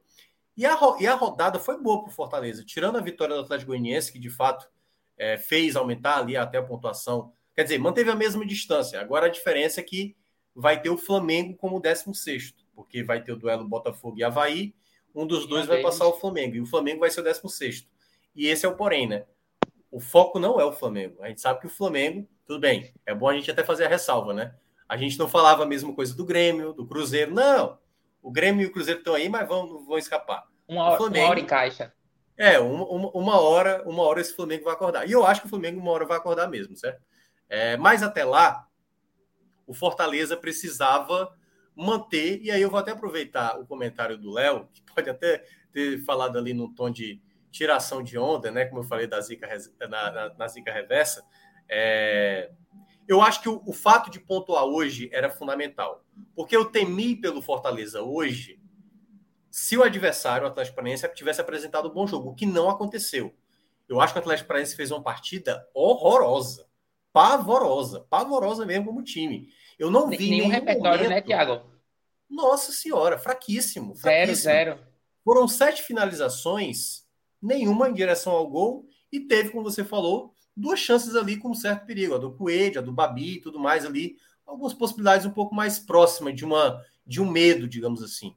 Mas quando você olha no geral, o Fortaleza pra, e aí para não parecer, o Fortaleza foi melhor do que o Atlético Paranaense. Só que e aí um ponto que aconteceu, eu vi parte da ouvi parte da, da, da coletiva, o Voivoda se irritou com uma das perguntas, né? Foi falado, ah, o time mais uma vez jogando em casa, não conseguiu é, ganhar, não conseguiu é, apresentar um bom jogo, isso na análise do jornalista. E o Voivoda até de uma maneira inusitada, porque ele não é de se exceder, assim, ele até foi questionar o jornalista, né? tipo assim, você viu o jogo, né, para dizer que na avaliação do Voivoda que o time jogou bem. Eu acho que o Fortaleza jogou razoavelmente. E eu nem consigo dizer razoavelmente bem. Eu acho que ele foi razoável mesmo ali, o meio. Porque não teve uhum. nada desse Fortaleza a ponto de criar uma chance tão real assim. Porque as chances que foram aparecendo foram chances assim mais em chute de fora da área, né? O Bento aparecendo, fazendo algumas defesas. Teve uma do Pikachu no primeiro tempo, em que ele chega e a bola sobe demais. Não era uma finalização tão fácil para o Pikachu, uma bola que vem do lado esquerdo. Mas quando você olha no geral assim, não foi nem o Fortaleza próximo do que foi contra o Goiás. Porque contra o Goiás, o Fortaleza chegou até mesmo com chances claras. Fez um gol, teve a chance do Landázuri, teve ali uma outra. Mas no geral, e aí eu acho que, assim, de uma certa maneira, o que tem comprometido o futebol na Arena Castelão é porque também é um jogo instável. É óbvio que o motivo do Fortaleza não ter vencido hoje não é o gramado da Arena Castelão, mas a gente sempre ressalta aqui a dificuldade que é. Tanto é que muitos jogadores escorregaram. Teve uma jogada do próprio Capixaba, que ele estava vindo pela esquerda, ele puxa pelo lado direito, finalzinho do primeiro tempo. Ele limpa dois marcadores. Quando ele tenta chutar com a perna direita, a perna esquerda dele escorrega e aí ele acaba chutando errado. Então, assim, o futebol praticado no gramado Arena Castelão já dificulta demais o jogo. E o Fortaleza hoje, ele foi a equipe que mais tentou buscar o gol, é verdade, porém a gente não viu o Fortaleza criar tantas possibilidades assim. Então, eu acho que eu, como eu estava dizendo aqui, né, você não estava na hora. É, eu estava já um certo tempo olhando para esse Fortaleza e esse Fortaleza já não me passava confiança. Então, até citei, desde o jogo do Ferroviário, semifinal do Campeonato Cearense, o jogo da final do contra o esporte, é, o duelo um pouco ali contra o Náutico, o jogo mesmo da Libertadores, quando eles classificou diante do Colo-Colo, 4 a 1 jogador a mais, e o Fortaleza quase comprometeu naquele jogo. Então, enquanto há essa incerteza no Fortaleza e o time não conseguir fazer o gol, conseguir segurar o resultado, ou não tomar o gol, mas ter que fazer a possibilidade, esse Fortaleza, para mim, ainda vai parar muito nessa incerteza. E uma incerteza que, para o fim da tabela, é complicado, eu começo a fazer já a minha análise passando do, do exagero que eu, eu já estava colocando, como eu vejo, eu, eu, tinha falado isso aqui algumas vezes, né? Eu vejo o Fortaleza como um forte candidato a ser rebaixado. Eu não estou cravando só para o pessoal não entender, porque tem todo o Fortaleza, Geraldo, que acha que eu estou dizendo que vai cair. Eu, como estatístico, eu sou a primeira pessoa a dizer que eu não garanto que o Fortaleza vai cair. Fortaleza tem um bom time, mas o Fortaleza é um time instável. Para você conseguir sair dessa situação, você tem que, ter, você tem que ser um, um, um time estável. Mas, e aí por isso que eu estou fazendo já a volta. Eu acho que o Fortaleza, nesses três jogos que teve, ele conseguiu agora começar a ter um ritmo de pontuação. Nem sempre com desempenho, mas às vezes tendo desempenho, mas não tendo resultado. O mais importante para o Fortaleza é conseguir tendo melhorias a cada jogo. Hoje, por exemplo, o setor ofensivo, para mim, ficou com uma, uma, certa dificuldade. Eu não gostei da escalação inicial de Moisés com o Robson, queria ter visto um centroavante de fato, e eu teria dado oportunidade para o Kaiser iniciar esse jogo, e não Robson com, com Moisés ali. Eu teria realmente guardado o Silvio Romero nesse jogo. E eu tentaria fazer também uma possibilidade diferente no meio de campo. Eu até acho que Zé Wellison, para mim, seria um titular, mas eu não teria, eu teria colocado, por exemplo, um jogador como Jussa. Eu teria colocado um jogador de mais saída, que poderia ter sido o Felipe, mas se não vai utilizar o Felipe o Hércules, pensando em poupar, eu pensaria em trazer o Ronald, mesmo o Ronald não conseguindo apresentar nessa temporada um bom jogo. Porque eu acho que na dinâmica de jogo, você daria um jogador de mais saída, mais leve, entendeu, para o jogo. Então, acho que faltou mais para o Voivoda enxergar isso. E aí, obviamente, tudo que você já abordou, né, de todos os momentos do lance, uma coisa também me incomodou na partida, as escolhas que o Voivoda fez. Algumas delas ele conseguiu corrigir de uma certa maneira. Acho que o Landázuri estava muito mal realmente do lado direito. A entrada do Hércules melhorou. Pode falar. Ele tira o Landázuri e aí depois corrige, entre aspas, né? Com é. a entrada do Sebadios no, no, lugar do meio campista. É, porque ele, ele, ele até tirou um pouco o Pikachu mais de próximo do gol. O Pikachu teve que voltar mais, cobrir o lado direito. E eu, e eu acho que perdeu um jogador que pudesse criar alguma coisa lá na frente. Mas eu não gostei, mesmo tendo entrado bem. eu não gostei da entrada do Romarinho, da escolha, da escolha, certo? Para ser mais correto. Eu não achei legal a escolha pelo, pelo Romarinho. Primeiro, o Romarinho não é que ele tenha entrado mal, ele até conseguiu fazer jogadas interessantes e tal. O que, o que Mas, ele faz, né, Thiago? Ir para cima, é, é, tentar assim, O melhor que o Romarinho pode fazer é o que ele apresentou em campo. É entrar, causar um calor, chamar uma falta, botar a bola entre as pernas, como ele colocou mas efetividade. Ele pegou uma bola ali na entrada da área que ele já tinha tentado contra o Ceará e contra o Juventude. E deu no mesmo destino, um chute para fora. Um chute sem, sem nenhum perigo. O Hércules conseguiu apresentar o um chute de mais perigo, né? Chutando uma bola mais rente à trave. Mas o Romarinho, na prática ali, o Fortaleza só tinha dois atletas mais ofensivos que poderiam ter ali a possibilidade de fazer o gol. Que era o Kaiser, que não está numa boa fase, né? É, mas assim, eu estou considerando o potencial dele como jogador, né? Ele poderia ali causar uhum. um impacto. E o Pikachu, porque as outras peças ali você tinha o Zé Welles, que podia tentar de média distância, mas não era um jogador ofensivo, estava até ajudando mais ali na saída de bola com os zagueiros. E de resto, eu não consegui enxergar nenhum outro jogador. Então, não acho que a, a melhor opção foi o Romarinho ali no final. Eu já teria pensado no David, por exemplo, jogador que estava é, no Vitória, foi lá para a Ucrânia e tudo mais, foi contratado para o Fortaleza. E, e, por que, que eu estou falando isso? É uma certeza de que o David seria a melhor peça? Eu não tenho a menor certeza. Mas eu tentaria o David para esse momento. Porque eu até conversando num grupo lá do, do trabalho, falei assim, mas vai colocar o cara nessa fogueira? Eu falei, velho, a fogueira já. O Fortaleza já está queimando na fogueira. Não, não tem contexto mais para botar na fogueira. O David está aí, o David vai ter que jogar. Uma hora vai ter que jogar. E entre ele e o Romarinho, tudo bem, talvez ele tivesse entrado pior do que o Romarinho, mas era uma tentativa de ver esse jogador, entendeu? De saber se ele pudesse oferecer algo mais. Porque se ele não apresentasse um bom futebol, daria na mesma que o Romarinho, daria na mesma que o a Romarinho. Gente, a gente já sabe o que o Romarinho entrega, né?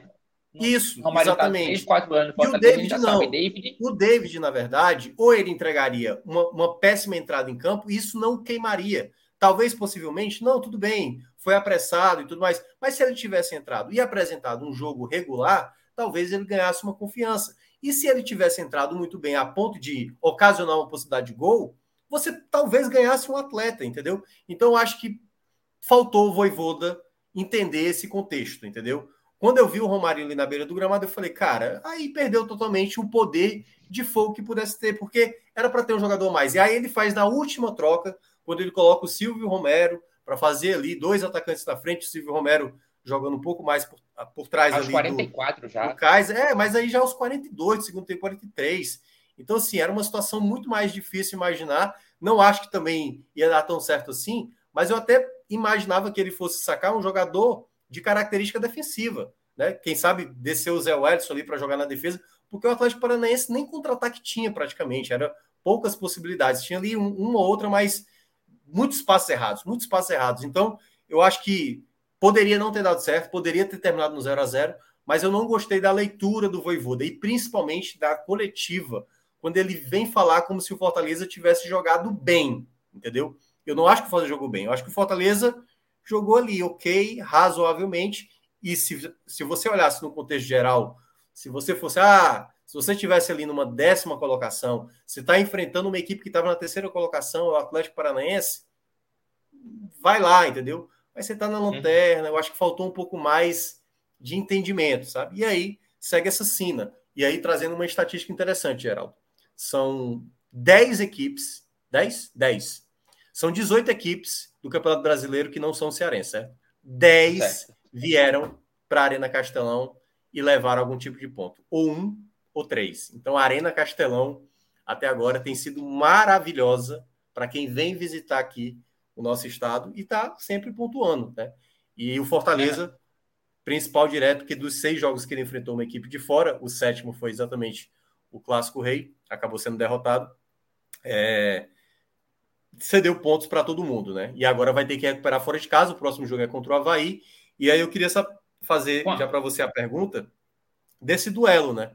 que obviamente a cada jogo que passa, você na lanterna, se torna um jogo é, importante, um jogo fundamental buscar a vitória. Você acha que o Fortaleza, lembrando, não vai ter o Pikachu, né? Pikachu tomou o terceiro amarelo, está suspenso para o próximo jogo.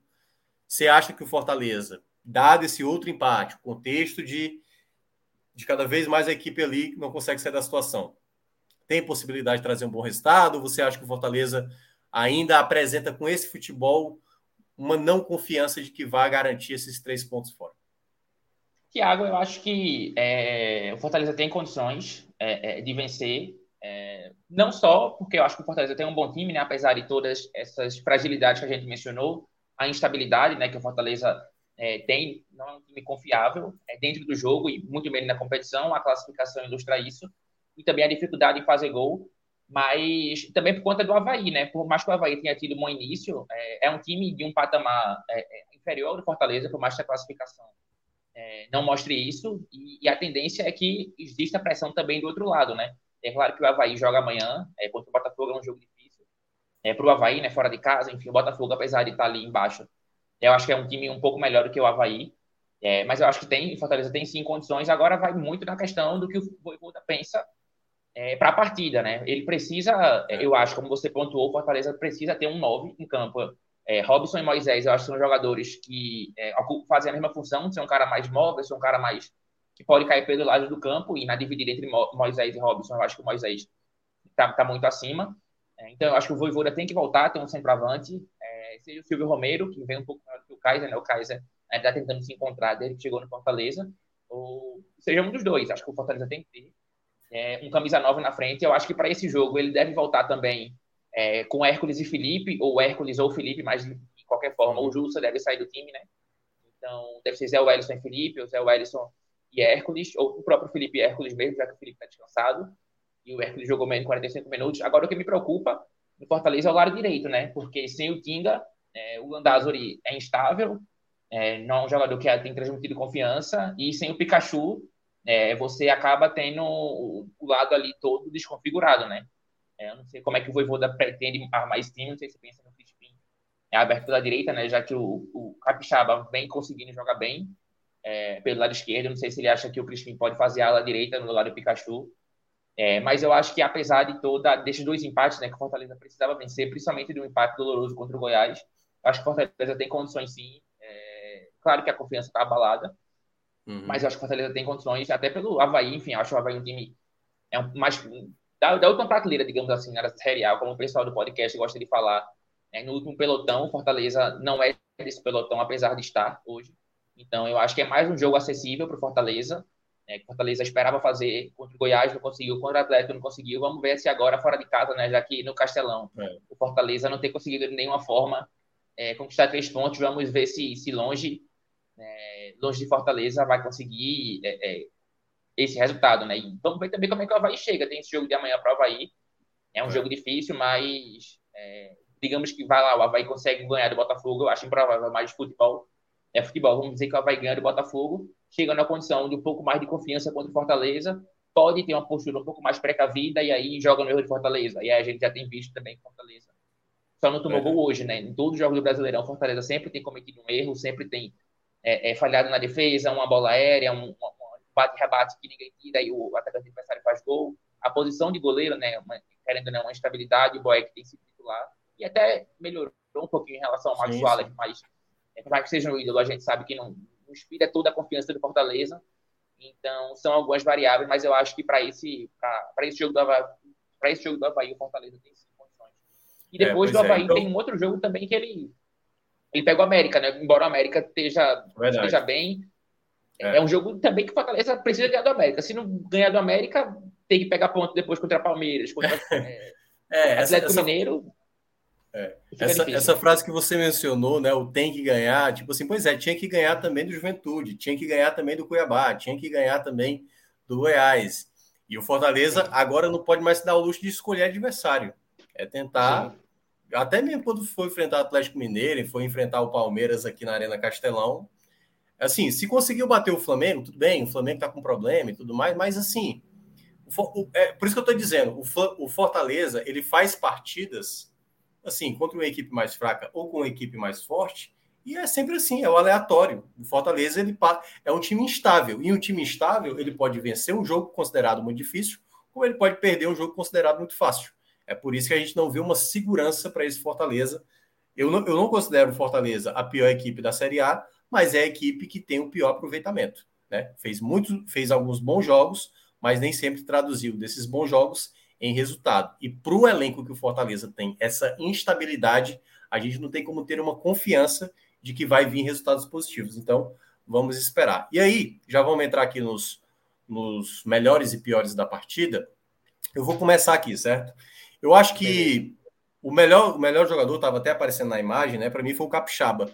Eu acho que ele foi o jogador que mais lutou, que mais tentou. Muitas vezes ele recuperou muita bola na defesa e fez uma jogada sempre puxando, né, arrastando essa bola para o contra-ataque. Muitas vezes teve uma bola que ele saiu lá do meio de campo mesmo e foi ganhar uma falta já lá no, no campo ofensivo. Acho que ele foi um jogador que lutou bastante, né? Foi o jogador que mais tentou, embora algumas vezes eu acho que ele se atrapalha na tomada de decisão, algum chute de fora da área precipitado, onde ele poderia às vezes trabalhar mais a bola, mas para mim ele foi o melhor do, do lado do Fortaleza. Outro que eu queria citar também que, que foi muito bem, eu gostei da partida do Zé Wellison, acho que ele foi, foi regular, assim, na, assim no, no, geral, assim, nada muito de chamar a atenção, mas das vezes que ele foi acionado, recuperou muita bola no meio de campo, acho que é um jogador que oferece uma proteção melhor, então Fortaleza, quando tinha a saída de bola com ele, foi muito boa, mas eu acho que eu vou colocar ele na terceira colocação, porque eu vou ficar na. É, eu acho que eu vou ficar na segunda colocação com a entrada do Hércules. Acho que o Hércules entrou bem na partida, mesmo tendo, tendo é, criado. Eu acho que foi o jogador que ali no segundo tempo, as boas chances que Fortaleza teve foi com participação dele, né? Alguns chutes perigosos que ele acabou promovendo. Foi um jogador que estava em toda parte do campo e é uma peça que eu considero hoje fundamental para o Fortaleza. Se há um jogador que merece a titularidade por uma boa sequência, e claro, preservando sempre ali a minutagem dele, para mim é o Hércules. É um jogador hoje que é um dos grandes destaques que o Fortaleza tem no elenco, mesmo comparado com atletas que são bem importantes, né? Como Assim, uhum. quando você olha o peso de cada nome, Silvio Romero, Kaiser, Crispim, né? É, esses jogadores, por exemplo, estão jogando bem menos do que hoje o Hércules joga. Claro, cada um na sua função, mas o que o Hércules tem apresentado para mim vai com esse terceiro destaque. Eu queria que você citasse o lado positivo e já emendasse também no, nos negativos que você considera. Pronto, eu tinha feito a anotação, né, é, para essa parte e a gente deu quase parecido, né? Eu coloquei o Capixaba também primeiro, gostei muito é, da participação do Capixaba. É, até o SofaScore eu gosto muito de, de olhar, né? Enfim, é, colocou ele como o melhor em campo, do nota 8.5, obviamente que é baseado puramente em números, né? Em estatísticas. É, estatísticas, né? Sempre é. isso. Isso nem, nem sempre reflete o que foi o jogo. Mas eu acho que nesse caso específico do Júnior Capixaba, eu acho que refletiu. É, procurou muito, muito jogo pelo lado esquerdo, cortou para dentro também, conseguiu fazer jogada de linha de fundo, cruzamento. É, vacilou em alguns momentos, como você falou, né, na tomada de decisão tem a finalização dele de direita, que ele tá todo desequilibrado, a bola tá pingando no gramado, ele tenta um chute ainda assim de direita, sai um chute ruim. Então, ainda falta um pouco de refinamento para ele, mas acho que de uma maneira geral, ele vem no crescente do, do Fortaleza, né, na equipe de Fortaleza, e, e hoje fez, é, acho que um bom jogo. Eu coloquei o Zé Wellison também em segundo, é um jogador que eu gosto muito, é, já obviamente comprei ele pelo esporte no passado, mas acho que no Fortaleza ele traz um, uma dinâmica muito boa no meio, porque ele é um cara de muita força física, muita imposição, é, consegue fazer a cobertura na defesa e consegue aparecer bem na frente para chutar, e eu valorizo muito isso. E tem também, eu acho, né, um refinamento na saída de bola. Ele consegue ter um passe curto para quebrar linha, ele consegue ter uma, uma bola longa também para inverter e tentar pegar o ponta no mão na mão. Então, acho que ele é um jogador que traz muito repertório para o meio de campo. E em terceiro, eu não coloquei o Hércules, é, foi até o mais difícil para mim.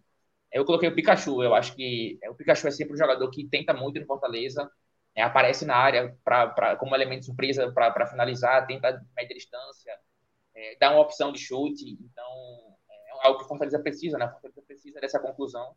Eu acho que o Pikachu é um jogador que mais tenta na equipe. Né? O Lucas Lima é um meia, mas é um meia que não finaliza, é um meia que procura sempre servir. O Robson foi um centroavante hoje, mas não é um 9, acabou correndo muito, mas não jogou bem. Então, eu acho que o Pikachu é, fica aí em terceiro, na minha visão, apesar de que eu também gostei do Hércules. Acho que o Hércules dá outra dinâmica no meio de campo quando entra na vaga do, do Matheus Jussa.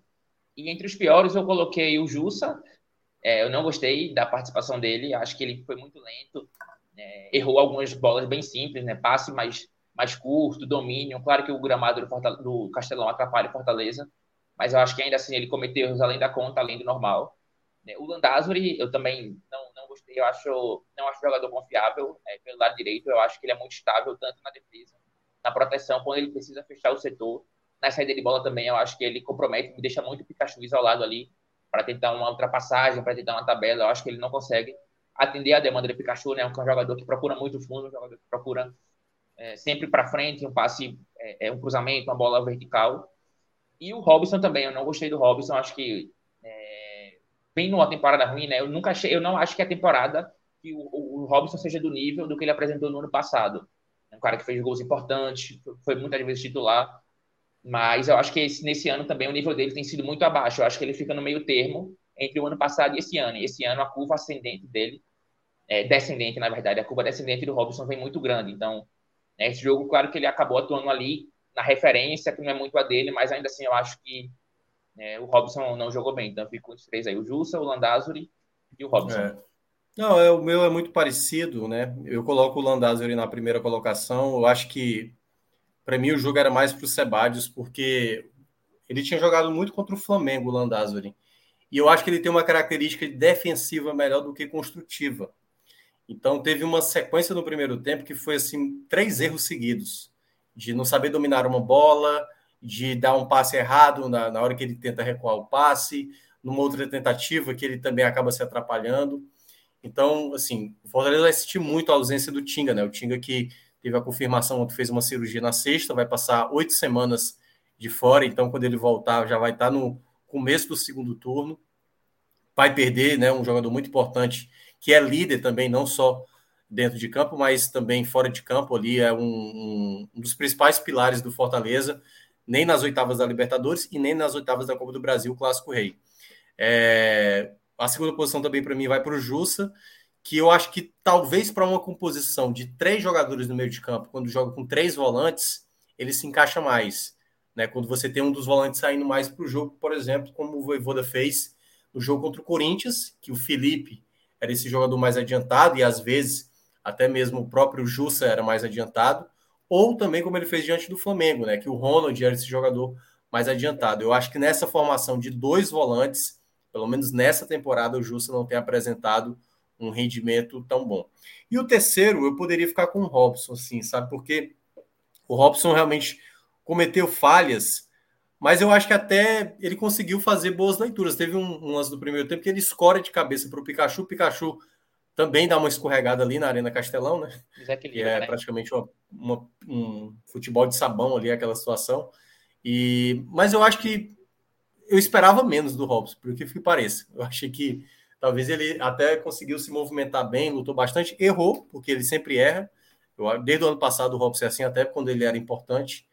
Eu acho que a partida um pouco de novo do Moisés não foi tão boa. Eu acho que teve algumas escolhas durante. Teve duas jogadas do primeiro tempo que ele tem uma bola na esquerda e ele poderia ter, ter batido. E eu não sei, cara.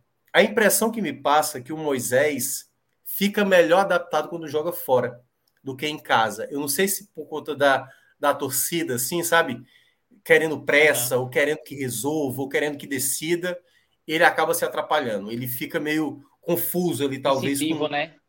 É, assim, aparentemente, eu não consigo ter uma certeza, mas o, o, rendimento dele, às vezes, em casa, não é tão bom assim.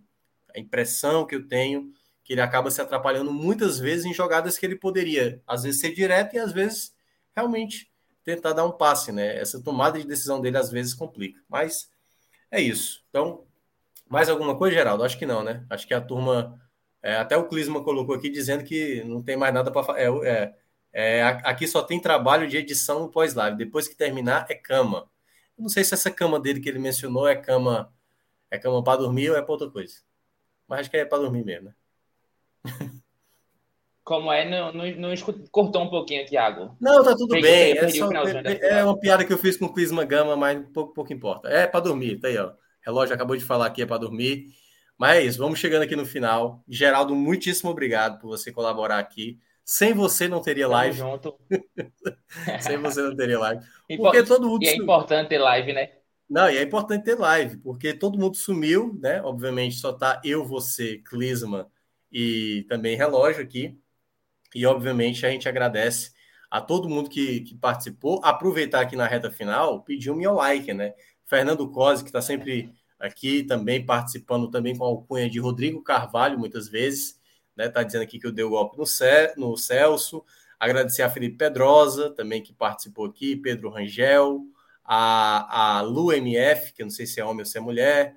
É, deixa eu ver aqui, Lucas Tavares, tá dando parabéns aqui, parabéns pela condição do programa, Minhoca. Saudações rubro-negras pernambucanas. Amanhã tem jogo do esporte, viu? Aproveitando. E o Fabiano Souza tá lembrando, amanhã, eu não sei se eu posso falar aqui, mas eu vou falar. Amanhã tem Footcast, que é lá do Grupo Povo, às nove da manhã. Eu, Lucas Mota, e acho que Fernando Graziani também estará.